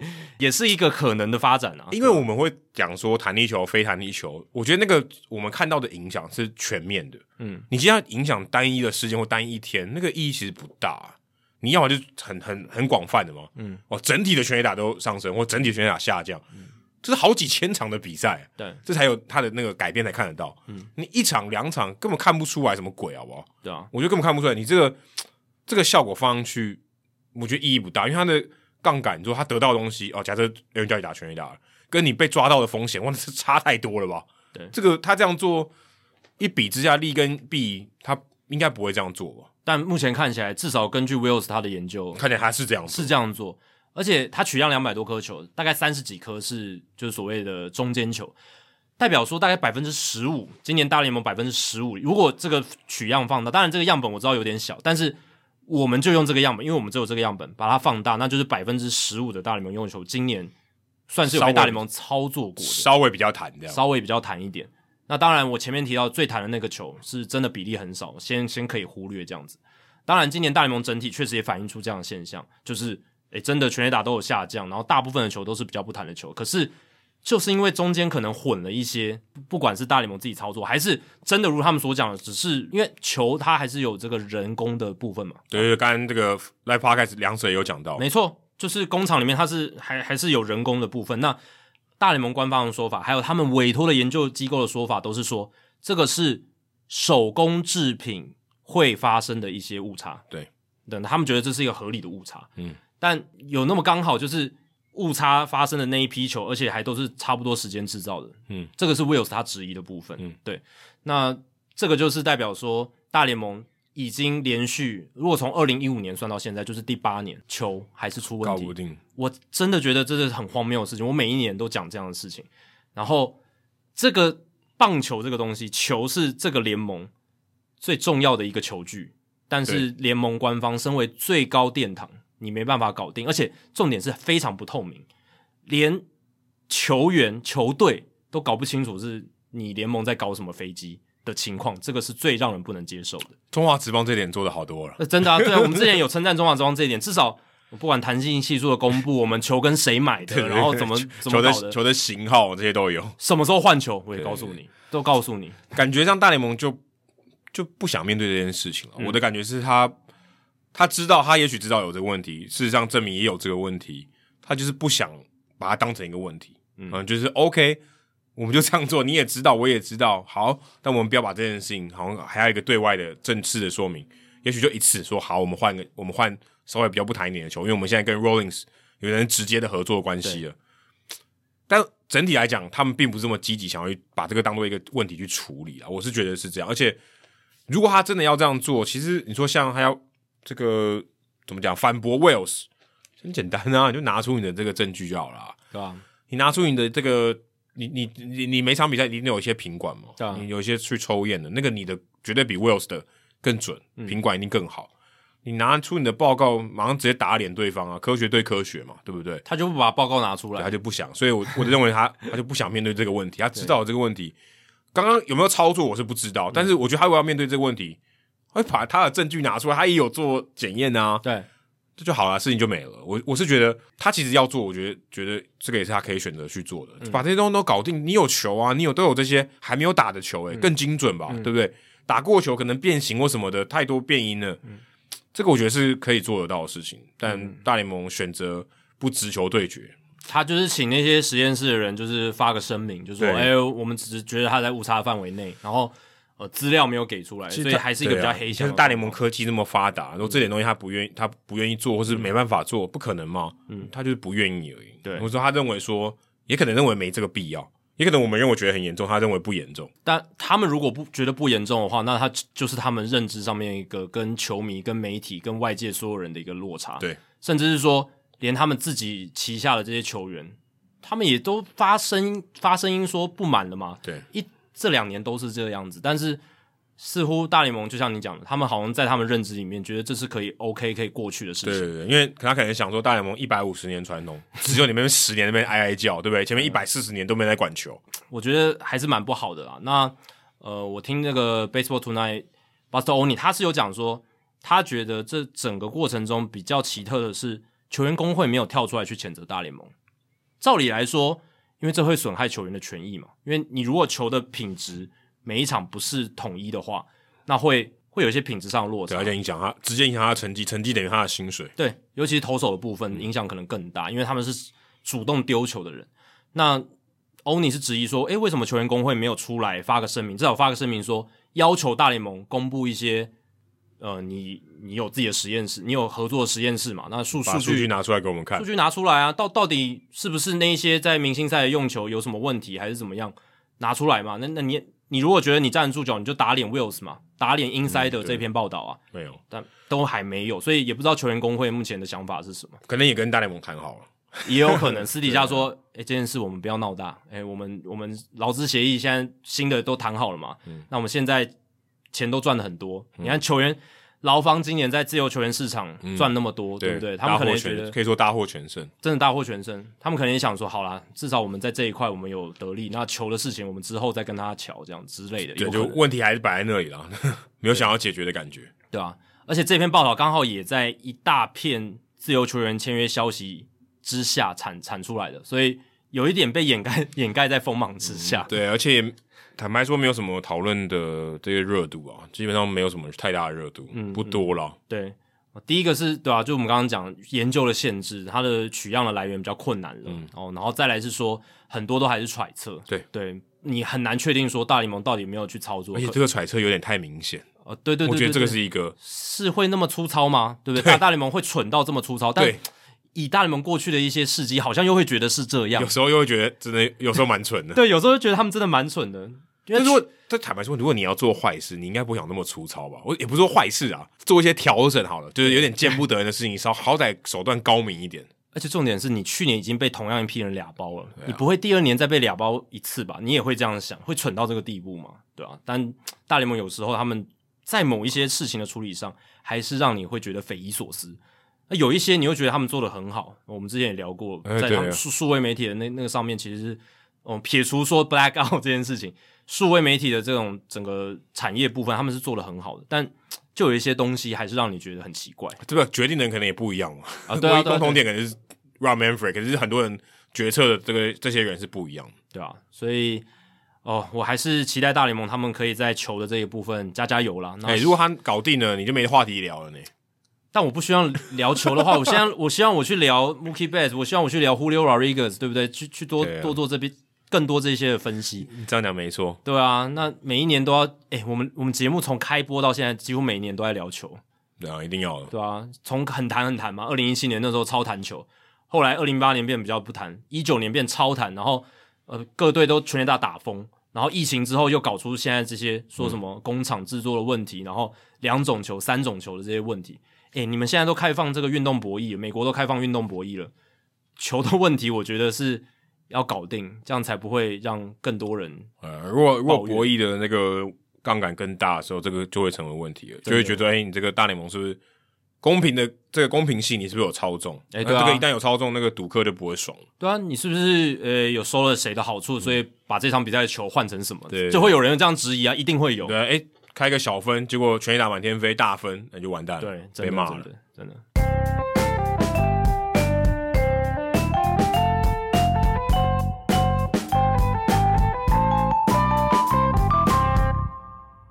好，接下来来解答冷知识的答案哦。那刚才问到的就是说，Andrew Benintendi 他在二零二二年赛季累积一百二十六场，然后有五百二十一个打席，全垒打只有五支，可是 OPS Plus 达到一百二。那我想问的就是，在二十一世纪，从二零零一年到现在，除了 Benintendi 以外，只有哪一个球员曾经办到过这一件事情？那你刚才是说 Golden Beckham 嘛？那 Beckham 他虽然是白袜队的球员，二零一四年也有打白袜队，但他没有达成这件事。哦，其实 Beckham 他整个生涯大部分时间呢，他的 OPS Plus 都不到一百了。哦，对，其实都都有一些，而且二零一四年的时候应该已经下滑蛮多了。对，二零一四年已经算是比较，就是比比起他在白袜队刚开始新人王第五名已经有所下滑了啦。对啊，他在二零一四年的 OPS Plus 在白袜队是只有七十一，其实蛮糟糕的，差很多诶、欸，差很多，差很多。对，所以答案并不是他。那我刚才有提到几个提示嘛，就是说是白袜队的，然后呢发生在二零一四年。好，公布解答啦，就是 Adam Eaton。Adam Eaton，对，Adam Eaton，大家还记得吧？当然记得啊，对，叫 Adam 的，也叫 Adam。而且我会说他有换队，而且重要的一个交易啊，就是那个时候在这个国民队，就是从白袜到国民队这样子，跟 Lucas Giolito、Lucas Giolito、Reynaldo Lopez 还有 Dan Dunning，嗯，哎，三个投手换一个 Adam Eaton，嗯，那那笔交易那时候也蛮轰动的，嗯、对，也是蛮轰动的。因为 Giolito 那一年没有投的很好，就把他丢到白袜队去，然后后来 Giolito 变得很强，对对对，然后呃 Reynaldo 其实也。到他的牛棚是投的还不错，嗯、虽然一开始也是有一点 bust 的感觉，嗯、是失败的新秀，但是后来他也算是在牛棚找到一片天。嗯，但总而言之，就是 Adam Eaton，他在二零一四年打击率正好三成，然后呢全垒打是只有一支，但是 OPS Plus 一百二。哦，上垒率超高，上垒率三成六二，很不错，嗯、这是他的强项啊，嗯、他很会选球，然后他也是敲打型的打者，然后再来就是他有十支三垒安打，每年最多。哦通常你要达成这个条件，就是你要有很多三连安打嘛。你全垒打长打火力不足的部分，你就是用快腿去弥补。三连安打比较多，就比较可能制造出比较高的 OPS Plus。当然也因为环境，我们在前面有提到，因为二零一四年整体联盟进攻环境是比较低迷的，所以它才 OPS 才点七六三就达到了一百二的 OPS Plus。对，所以这个是呃比较大的一个差异所在了。那难怪你说不能讲交易。我一讲国民队你就知道了，秒想到，对，真的。那 Andrew Benintendi 今年其实也是 OPS 才点七七二，可是就有 OPS Plus 一百二，这就跟我们刚刚讲的球有关哦，因为球的关系让全垒打下滑，让整体的联盟进攻环境下滑，所以像 Benintendi 这样子的打者，全垒打不多，可是上垒率高，然后打击率蛮高的，就 OPS Plus 也可以达到一百二这样子。为什么红袜队没有把 Benintendi 签回来呢？Benintendi 跟吉田。感觉本来身体更更诱人呢。第一个，他告诉你他有什么嘛？打过大联盟的球。第二个，他防守也比较好。对啊，然后便宜很多诶。如果按照白袜队签的这价码，便宜很多。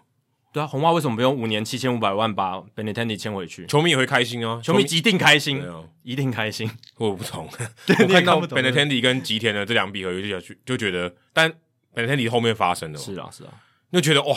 红袜在这一笔上蛮蠢的，而且重点是 Benintendi 他外野防守还有一定的实力，还有金手套呢。对啊，对，这是大联盟金手套，是大联盟金手套，他代表他在大联盟已经打过，吉田还没有打过。当然你说吉田还有可能天花板是不可预期，对，没错。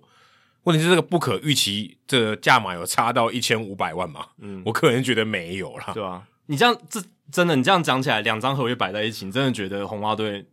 不知道，本田也没多老啊。对啊，本田跟吉田差不多老啊。本田你现在是二十八岁，对啊，差不多当打之年，对啊，差不多老啊，差不多啊，年纪好像没有什么差别，对不对？也没差。本田已经打过几年了，打本本田已经打过七年了。对，而且他是 proven，就是你刚刚讲，他是已经有大联盟的实战累积的一个成绩在那边。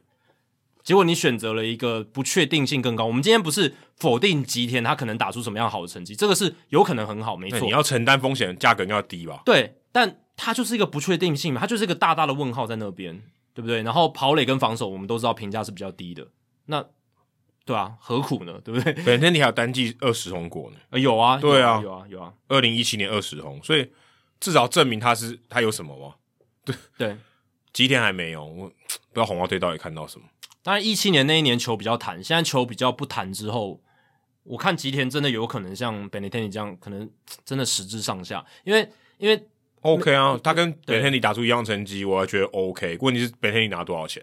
比较便宜啊，而且还有防守抛垒的价值。而且他以前带过红袜，这个价值更高。红袜球迷又喜欢他，对啊，对啊。所以吉田其实我觉得他要能够就是怎么讲突破我们刚才讲跟 Benintendi 摆在一起看起来好像差不多的这个情况，他真的要全垒打有发挥出来，嗯，或者是打击率特别高，上垒率超过四成，对，什么打局率三成三，然后上垒率超过四成，然后。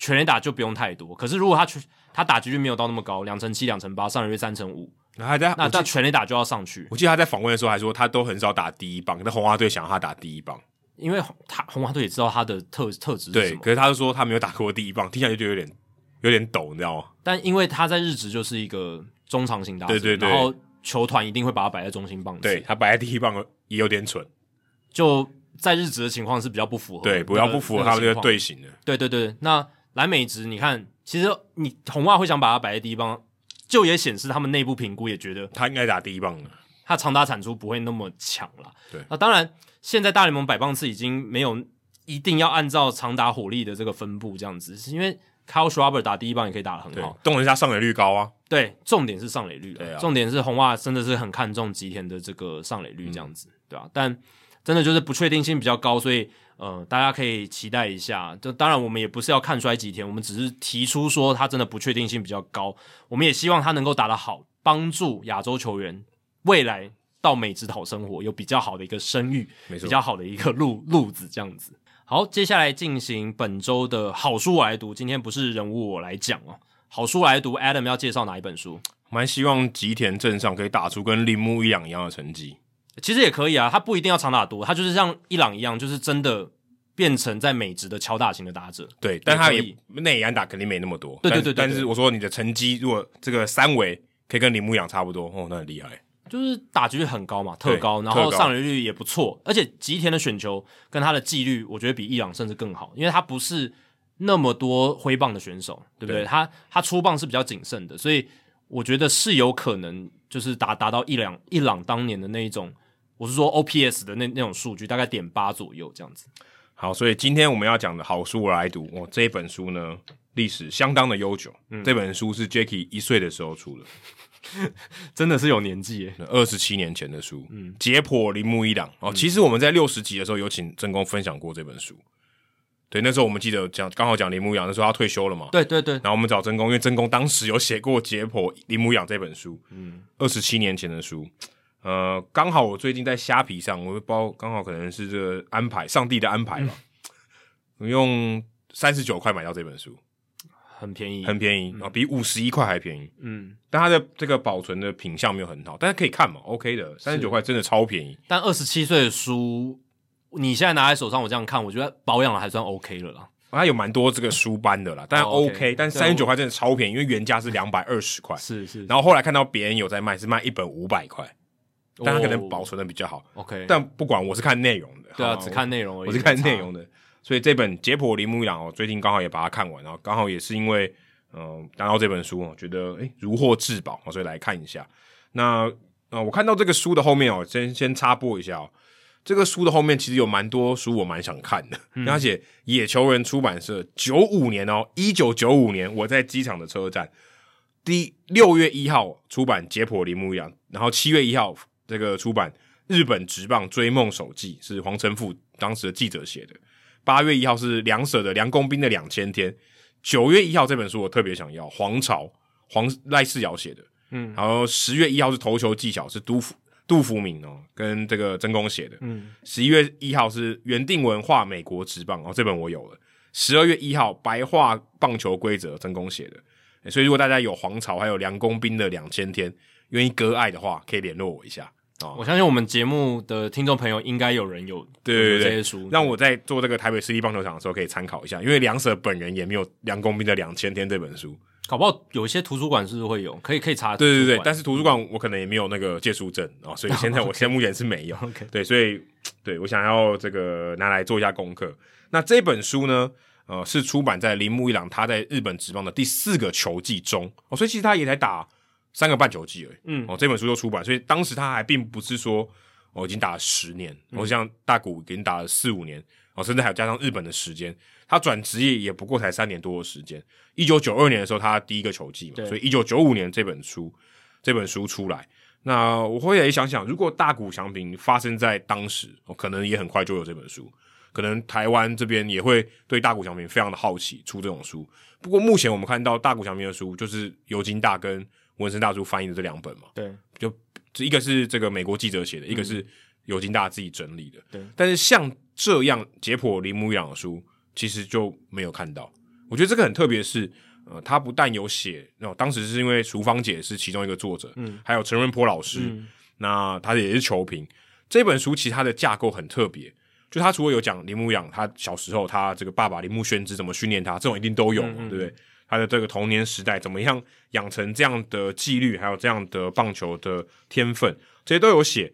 再来就是他可能在这个成长的过程中遇到的伯利，例如像三轮田胜利、杨木斌、新新井宏昌这些教练等等，还有他追逐记录的过程，这些通常都是球员的传记里面会有会有写到。嗯，可是我觉得这本书最特别有两个地方，第一个是他有特别去分析铃木一朗的打击动作，嗯、哦，这真的很符合解剖铃木一朗，对对，对，对不对？我去。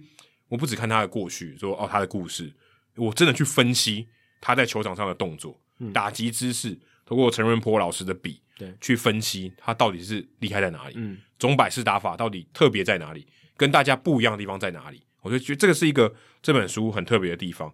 里面也有提到说，像他诶跟这个 Ted Williams 相比，然后他们都追求这个四成打击率的过程。嗯、Ted Williams 等于是美国职棒的打击之神，嗯，他在追逐这个过程中跟铃木一样有什么比较相似的地方？有这有也有提到。再来，我觉得这本书我个人最喜欢的是第六章，它的这个章的名称叫做“一七 o 旋风”。他写什么呢？他写这些当时中华职棒这些球员怎么看铃木一朗。嗯，我觉得这个很有趣。嗯，你看，我们看大谷翔平的书，没有台湾的球员怎么看大谷翔平，对不对？因为他们也是球员嘛，虽然他可能技术上是有落差，可他怎么看他，或者教练怎么看他？对，技术上的这些东西他怎么看他？对，我觉得这是有差别，就是呃，大谷祥平现在台湾出版界有出了这两本书，他这个出的形态跟当年这个解剖铃木一朗出的形态并不一样嘛，因为。解剖铃木一朗，他是三名的作者，然后陈润波老师负责剖析他的打击姿势等等，然后淑芳姐可能是呃收集很多日本的资料，对，对不对？他在日本呃成长的这些故事什么的，那呃曾公可能就是去整理，然后呢补充，就你刚刚讲的，他去访问一些球员，对他的看法这些，所以等于是记者，然后日本这一块，然后还有打击技术这一块，他都 cover 到了。那大谷的那两本，一个是翻译美国记者嘛，那这不用说，这就不会一定不会有台湾球员的一些东西哦。再来就是呃，另一本是尤金大自己写的，可是他是整理外电报道，还有他在呃可能看很多日本的原文资料，那当然也没有收集到一些呃第一手的一些资料的收集。对，这个是就是稍微可惜一点的地方，比较少台湾观点。对，不过我觉得有趣的地方也在你刚刚提到的，你刚才谢谢你刚刚帮我补充，嗯，当时就是没有这些资讯。对。外电什么，或是网络上的资讯很少，少报就啊，就算是你看报纸好，嗯，也就那么几家啊，对啊，那个量跟网络新闻是完全不能比，没错，诶，报纸就只能承载这么多新闻嘛，对啊，网络没有在管，好不好？嗯，你要出十一天要出十篇也可以，对，报纸就搞紧，就只能出那么多，或杂志总是有一定的量，所以当时哦，我想这个是我听这个之前曾公有分享，当时他们就是。因为真的能得到第一手访问也没有机会嘛，是。对，或当时林木一朗的资料可能也不没有那么多，对对对，都当下的那些资料，或者你没办法亲手去访问他，对，第一手的报道这个也没有办法，所以诶，有一个变通的方法，我去访问，对，访问我周边的人怎么看他，诶，甚至像里面提到一个我觉得蛮有趣的故事，是像呃统一的耿建辉，他当时打击状态不是很理想，表现不是很好，诶，他也去参考铃木一朗，他哪这有哪些优点，嗯，怎么样去分析，或像这个。抬腿击球，像蔡生峰、张文忠跟张天林在里面有提到，他们当时算是有一点比较高抬腿的打法。好像铃木一朗有抬腿嘛，嗯，这个算是比较日系的打法哦。就像大谷翔平刚到美国的时候，抬腿上面也有做一些调整，所以在他们也会对这些东西说，诶，为什么他们要抬腿？抬腿可以帮助他们什么？像里面提到一个例子是林坤汉，他一开始打也是这个 timing 掌握的不是很好，防守很好啊。坤林坤汉前辈是这个守优于攻，嗯，他上去他想要打击还是有表现啊。他平常跟不到，开始做一些像铃木一样学习这些抬腿的一些动作，怎么样去改善？诶，后来慢慢打出成绩。所以我觉得这个观点蛮有趣的，因为你可以说，今天日本的这个作家、美国的作家来写铃木一朗，他们没办法写这个，对不对？或者说，诶，今天我们如果给台湾的读者看，或许你可以知道说，诶，也许台湾的选手在想什么，或者我们看得出来，我们跟他们的技术上的差距是什么？我们可以从他的这个优点里面得到什么？我觉得这是很棒，因为这些球员也消化过嘛。嗯，他是用他的这个专业的观点，他自己有在打球的观点。为什么他做这个动作很难？我们看他就做这个动作嘛。像我们看最近看世界杯，哇，好像球踢来踢去，谁做不到？哇，其实细节超多，超难，对不对？很难。那你是外行人看不出来，那内行人来告诉你，我觉得这就很棒。哦，这就是你有不同的层面，你可以看到林木一朗的成长史，看到他技术的层面，看到其他跟他做同样事情的人怎么看他，特别是技术层面。我觉得这个反而变成说当时的一种限制哦，我资料就没那么多，对不对？对我外电不够多，我故事就这么多，我也没办法访问到铃木一朗本人。如果可以访问到铃木一朗本人更好，我访问其他的人来怎么看他，反而变成从限制变成一种特色。因为台湾也是有棒球资源啦，对啊，台湾也是有一些棒球资源、棒球界的人士。然后呃，当时大家也应该都蛮关注铃木一朗，因为那个时候就像 Live Podcast 里面曾公他有提到，呃，梁子他没有提到，其实。呃，在二三十年前，其实大联盟的相对来讲，美国职棒在台湾比较不盛行，对，资讯很少，资讯更少。日本职棒还有转播，然后还有一些比就是相对比较近嘛，然后文文化上面因为被殖民过，然后可能文化上面比较多的传递过，然后棒球也是比较接近日式的，对对对对对，当时这，嗯、这些都有一些关联性，对啊，所以在有一些限制底下，反而想到自己台湾有的资源，然后来做应用。但我觉得，当然现在我们的资讯来源变得非常多，而且不管是 Jeff Fletcher 他自己在美国当地去问，哦，或者是说。呃，尤金大他可以透过很多日媒的报道，对，我看到很多不同顶尖球员对大谷的看法。可是其实还是有第一手的空间啊。对，还你还是可以问台湾的职棒选手，他们现在也都在看大谷嘛。对，他他们觉得他厉害的点是什么？他机制上比自己好的地方在哪里？也是可以问问看嘛。还还是有第一手的空间可以加入到书里面。对，我觉得这个就会更有原创性。嗯，有没也不讲说对或资资讯的这个水准如何，但我觉得有原创性，我觉得很好，就有。就比较独家了嘛，就变成说你就是要在台湾这个环境，而且就是你对不对？你在台湾你会讲中文，而且你是台湾人，可以 直接跟这些球员沟通什么的，可以得到这些资讯，我觉得挺棒的，可以放大它的效益。你甚至说，哎、欸，我们今天讨论一本大谷的书，对不对？嗯，我们去过很多高中球员，他也都二刀流。嗯，哎、欸，你们在二刀流，你们看到什么？你们遇到什么困难？对不对？大高中或大学二刀流跟在职业二刀流差距有多大？对吧？对不对？你可以去可以去聊这些东西。哎，这些东西我觉得其实蛮值得探讨的。对，如果还有下一本在台湾出的关于大谷的书，也许就可以去问一下宋承瑞啊。对啊，他他现在开始要尝试看看嘛，嗯、二二刀流这件事。那当然，他现在还在这个过程里面，也许几年之后再回来问他。或刘志荣，呃、对、啊，刘志荣当年也是二刀流，对啊。当然，台湾其实呃高中，然后一路到大学，甚至有一些刚转职业，都有一些二刀流的经验。那呃，宋宋承瑞算是比较少见的，到已经职棒。一定时间了，还要来尝试二刀流。那过几年之后再回头看这段经历，然后再对比大谷，也许他会有一些感触可以来分享。对，所以如果是台湾的这些作者想要写这些书，特别像杰普林木一郎，我觉得有当地的观点，或是说第一手的这些观点，来写一个离我们相对比较远的人，我觉得蛮好的。我现在回头看这本书，虽然它已经二十七年前，但我觉得它有非常非常多值得我们学习的地方。即便现在看，我刚才问真宫，他说这本书卖翻了。嗯，现在想想，这他这绝对有理由卖翻，因为他到现在过了二十七年，还挺经典的。而且加入在地观点，会让在地读者有连接感。没错，对啊，这个很重要啦。我的球，我喜欢的球员林坤汉哦，他他怎么看他？嗯、哇，这个这个附加价值蛮高的。对，就像有一些电影，或者有一些小说，为什么你会？看得更有共鸣，就是因为他在讲你在地的故事哦。对，当然先不讲什么电影技术，什么剧本写得好不好，光那个故事本身是在地，然后你可能自己亲身经历过，然后你你可能是你父母辈，然后跟你讲过这些故事，或是你从小成长的学习过程中，这些东西本来就会学习到，那那个共鸣感是会更大更大的。那就是刚才提到书也是，就是如果你能加入一些本地观点，一些本地的连结，会更吸引人，会更适合这个市场。你有没有觉得这其实就跟我们节目讲的东西一样？嗯，我们就讲本地的观点呢、啊。对，我们就是这样，我，我们就是在讨论大联盟议题的过程中，融入我们在台湾棒球的观察。你刚刚不是讲宋承瑞吗？对啊。对，如果今天是美国的 podcast，最好是会有人讲宋承瑞，对对对对对。日本的 podcast 也不会，就是我们今天来聊美国职棒，对，国外好多人在聊。嗯、那我们聊跟别人聊不一样的地方，就在于我们有在地的观点。我们刚才讲球，我们也导入中职用球的一个情况嘛，对不？对他们讨论的情况，我相信。美国记者很难知道中职的这些球的情况怎么样了，因为中职的资讯转译成英文的相对少，他们要知道这些资讯是很难的。但对我们来讲是很轻松嘛，所以中职的球也出了很多问题，呃，当然也有获得一些处理的方式跟解决。那我们就来对比美国的做法，我们可以来做一个讨论，这样子。对，所以我觉得这个的确是我们在做内容的时候可以多多去思考。虽然现在。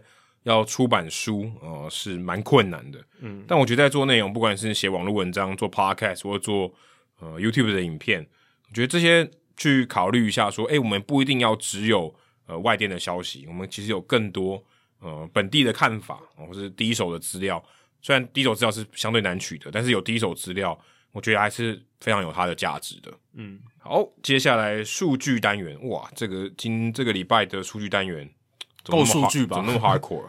也就是 数据单元就是要讲一些跟数字密切相关联的东西。对，我可是这个很 hardcore，这个是总体经济学呢。呃，对了对了，我也只是讲非常非常粗浅的概念。那也要感谢 FanGraphs 的 Ben Clemens，就是他们的现在算是主力的作家，他把他写的非常的白话文哦，让我这种既不是商科哦，也不是理组的人，其实也大概看得懂这样子。那我相信我们听众也有很多哦，并非商科，也不是理组，那我们就是把这个解释的非常白话文。当然，经济的东西它有很多因素牵涉其中，我们是大量的简化，但它其实还是可以看出。今年在自由球员市场的一些总体行为，大部分的行为的一个趋势，为什么会是如此？嗯，嗯，嗯，那今天就是要讲这一年吧，就是这个利率升得非常高，对，跟跟这个通膨有关系。通膨越高的时候，利率通常也会升，没错。所以 Ben Clemens 他就发现这个点，然后去解释了大家都想知道一个问题，就是为什么今年大联盟球队给予这些自由球员合约这么大张、这么长、这么慷慨、这么 lucrative、这么优渥这样子。我们上一集其实有点过了，就是我们有提到理由是，他们第一个年份拉长是为了让这个奢侈税薪资额可以每一年的受到冲击比较低，嗯，这是一点。好，再来，我觉得更重要的是这个，就是 Ben Clemens 他提到了升息这件事情，因为升息这件事情会影响大联盟各队的签约行为。嗯，那为什么呢？因为他们签的合约都是用几千万。几亿在算的嘛，所以它的利息是很可怕的。利息你可能一趴两趴，你可能个体的话，个体经济你没有什么感觉，就是还好。当然，呃，现现在存钱是比较好，因为现在存钱利利率比较高，较高对，嗯、你可以获得比较多的利息。可是你如果你存款几百万，甚至几千万，就是大概也只涨一点点，相对来讲还好。但是对于这些企业家来讲，我你升个零点几趴，一趴两趴，那差很多很多。那 Ben Clemens 他是用美国十年期的公债殖利率来当做一个指标啦，基本上就是可以看出现在这个环境当当下的利率的情况这样子。那他有去看，就是十二月十二号的时候，美国的十年期公债殖利率是百分之三点六一，这个是好多年以来的，就是一个高非常高点。嗯，对。那这个数字在去年是一点四八 percent，今年到三点六一 percent，你就知道。诶，这是个两个百分点的涨幅，非常可怕，嗯、非常多。两年前是只有零点九 percent，非常低的哦。跟现在比啦，跟现在比是低的哦。所以这代表什么呢？今天的一百块，按照这个百分之三点六一的利率来看的话，十年之后它会变成一百四十二点五七块哦。你如果用数学下去算的话，复利的关系，复利的关系，这个含复利，没错没错。但大家不要去想那个公式了，不用去想，就是。他已经帮你算好了，一百块会变成一百四十二点五七块，就是如果按照这个三点六一的 percent，应该说放在他这个十年公债，对，十年期公债不是银行，对，十年期公债的值率，它可以帮你升那么多钱，对对对，但它其实反映的就是一个大环境，现在利率都比较高，嗯，对。那如果你是用未来的钱来看的话，你如果现在把一百块钱延迟到十年后再支付的话，用今天的钱。你用七十块美金就可以付一百块美金的价值，十年后一百块美金的价值，所以代表说什么？你用现在比较少的钱，其实，在利率比较高的情况下，你未来能够创造的那个价值是更大的。对，应该这样讲，说十年后的一百块现在只值七十块了。对对对对，十年后的一百块现在只值七十块，然后现在的一百块值十年后的一百四十二块，就是这样，就是这么简单。那这个会影响什么？就是老板们他们在签约的决策，他们在给合约的一个决策。把越多钱放在后面，我就越赚。哎，真的，对，真真的就是这样子。你如果去看 Carlos Correa 的合约来举例好，因为 Correa 合约够大，十三年三亿五千万美金，按照现在这个百分之三点六一的十年期公债值利率，那你如果说巨人队他这个时候去买一个公债值利率百分之三点六一的这个公债，然后用那个利率来付这个 Carlos Correa 未来可能增值赚到的钱的话，他其实只要付比较少的钱哦。就可以来支应三亿五千万美金的价值。他按照这个三点六一 percent 的利率来算，Ben Clemens 算出来说，现在 Carlos Correa 这张合约其实现值你只要用两亿八千五百万美金，就可以等于这十三年三亿五千万美金，所以等于省了大概六千五百万美金左右。嗯，省了大大家就这样想就好了。现在巨人队签张这这张合约，在现在这个利率环境底下，大概省了六千多万美金，就是这个意思。对，那如果是放到一年前的话，其实只省了不到三千万美金。然后如果在两年前的话，因为利率比较低嘛，所以你只省了不到两千万美金。所以为什么前两年没有这么多这些大的合约？当然一部分受到疫情影响，一部分是封管的影响。可是在这两年，二零二零、二零二一年之前，一七、一八、一九，其实自由球员市场也相对冷嘛。那其实这关键就在于说，其实那个时候利率也没有很高。那现在因为今年真的利率涨得很高，那这些老板他们有所准备，他们也看到这个趋势，球队里面都有很多 financial advisor，就是对于球队财务支出的一些顾问，嗯、他们一定会针对这个大环境的利率来做建议。不只有利率啊，还有通膨啊，所以钱其实越来越不值钱。你刚才讲说一百块，接下来变一百四十二块，可是问你，你买的东西还是一百块，嗯，但可能变一百二十块了。我就说他可能买的东西还是变，还不见得变多。对，你有没有一百块可以买的东西，假设是一瓶水好了。嗯，你看一百四十块，你搞不好能只能买半瓶水。我说十年后，对对对对，我说这个还是不一样。你说钱的观点跟通膨的观点，它现在通膨很很夸张嘛？对，现在通膨所以钱高，钱的数字变多，可它其实变薄，它购买力也下降了，是这样讲。对，所以它的利率高，某种程度上其实也反映了通膨。对对对对对，所以通常通膨高的时候，利率也是比较高的一个情况。那但是就合约上来讲，这些老板觉得，呃，我现在呃用。比较低的价值，我其实可以换到十三年更高的，更就是更大张的合约，那何乐而不为？你未来的钱其实都没那么值钱了。对啊，你十三年之后付的钱，我现在用比较低的成本，对，就是你十三年看，也许是三千万合约，其实现在看真的投资大概才不到两千万。哎，对啊，对啊，对啊，就是这样看。如果你这样看的话，就觉得好过很多。Carlos Correa 在这十三年合约最后一年的薪水，如果平均来算，其实也是就是大概两千七百万嘛，但是。你如果按照就是我刚刚讲的三点六一 percent 这个利率下去算，其实差不多巨人队今年只要投资一千七百万左多左右，十三年后就可以支付 Carlos Correa 一整年两千七百万美金的薪水。对，其实有点像你刚才换句话说，就是你把刚才那个一千七百万丢到刚刚那十年公债里面，对，我就可以付他钱了，就可以付这十三年三亿五千万了啦。基基本上就这样，你只要现在呃，你只要买下两亿八千五百万美金的这个十年期公债，那十三年之后。嗯如果利率都没变，前提是这样，当然不会那么简单。但是总而言之，就是按照这个利率的话，你可以付完他的钱，就可以付完他的钱。但是如果他够厉害，他投资够精准，他可以打败十年公债利率的这个获利能力，他可以赚得更多。是啊，对对对，嗯、而且这个利率是会浮动的嘛，对对对，不一定说会。他其实如果今天他们的这个营运做得够好，是有办法打败这个获利的能力的。嗯嗯嗯，对。但总而言之，就是这个比较大环境的这个。利率的情况真的影响到了一些老板们的决策，这个也是呃，这个像 Ben Clemens 这些专家他们呃有解释出这个理由啦，因为这个还蛮明显的，因为这个可以操作的空间就是非常非常大，因为你能够用现在的投资换到整张合约比较大的一个金额。其实这个如果真的以不是以球队或者球员的角度来看，其实这蛮悲哀的，代表你未来的钱越来越难赚。嗯、哦，对啊，其实钱越来越不，钱越来越不值钱。虽然数字它越来越好看，代表其实它也越来越不值钱。对啊，所以大家不要觉得说哇，十三年三亿五，然后九年三亿六，然后觉得说这些老板是什么样，都挖到石油，然后什么都突然变得更加有钱。其实某种程度上，他们本来就很有钱，但也不是因为他们突然就是特别慷慨。就某种程度上，他们也知道自己在干嘛，他们也知道，他们也不是白痴，就是钱真的是这样乱撒。Steve Cohen。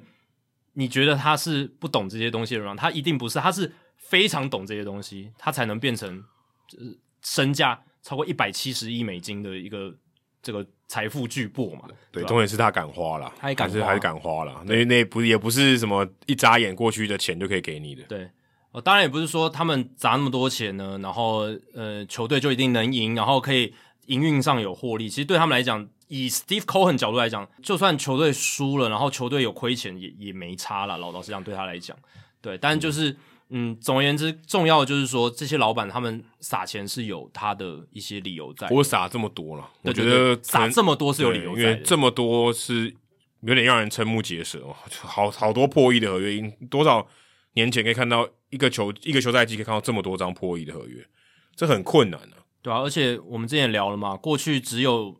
Bryce Harper 那一张来到超过十年的一个自由球员合约嘛，那今年就这个 Trey Turner，然后 Xander Bogaerts，就是 Carlos Correa 也有，当然 Swanson 比较少了，七年而已，但其他三个人都有，嗯，对啊，这个也是蛮夸张的一件事情。然后 Rodon，你一年前会想说他可以签到五年以上的合约吗？怎么可能？也很难，嗯。那时候都想说他可能快被 DFA 了，对啊，快被 DFA，然后就算可以签自由球员合约两年三年吧，因为他伤病风险很高嘛，嗯，然后就是续航力相对来讲不是那么好，球种又少，就是速球跟滑球，结果现在他也签了六年的合约，也是超乎大家的预期嘛，对吧？当然，平均年薪来讲，确实也是比较低一点哦。就是这个是我们讲，就是在奢侈税那一部分，但这可能也是跟呃总体来讲，这个利率比较高。那这些老板也知道说，现在去投资的话，其实可以付这种长期的大张的合约。对，长期来讲，他承担这个利率的风险，他会比较愿意承担。嗯，对。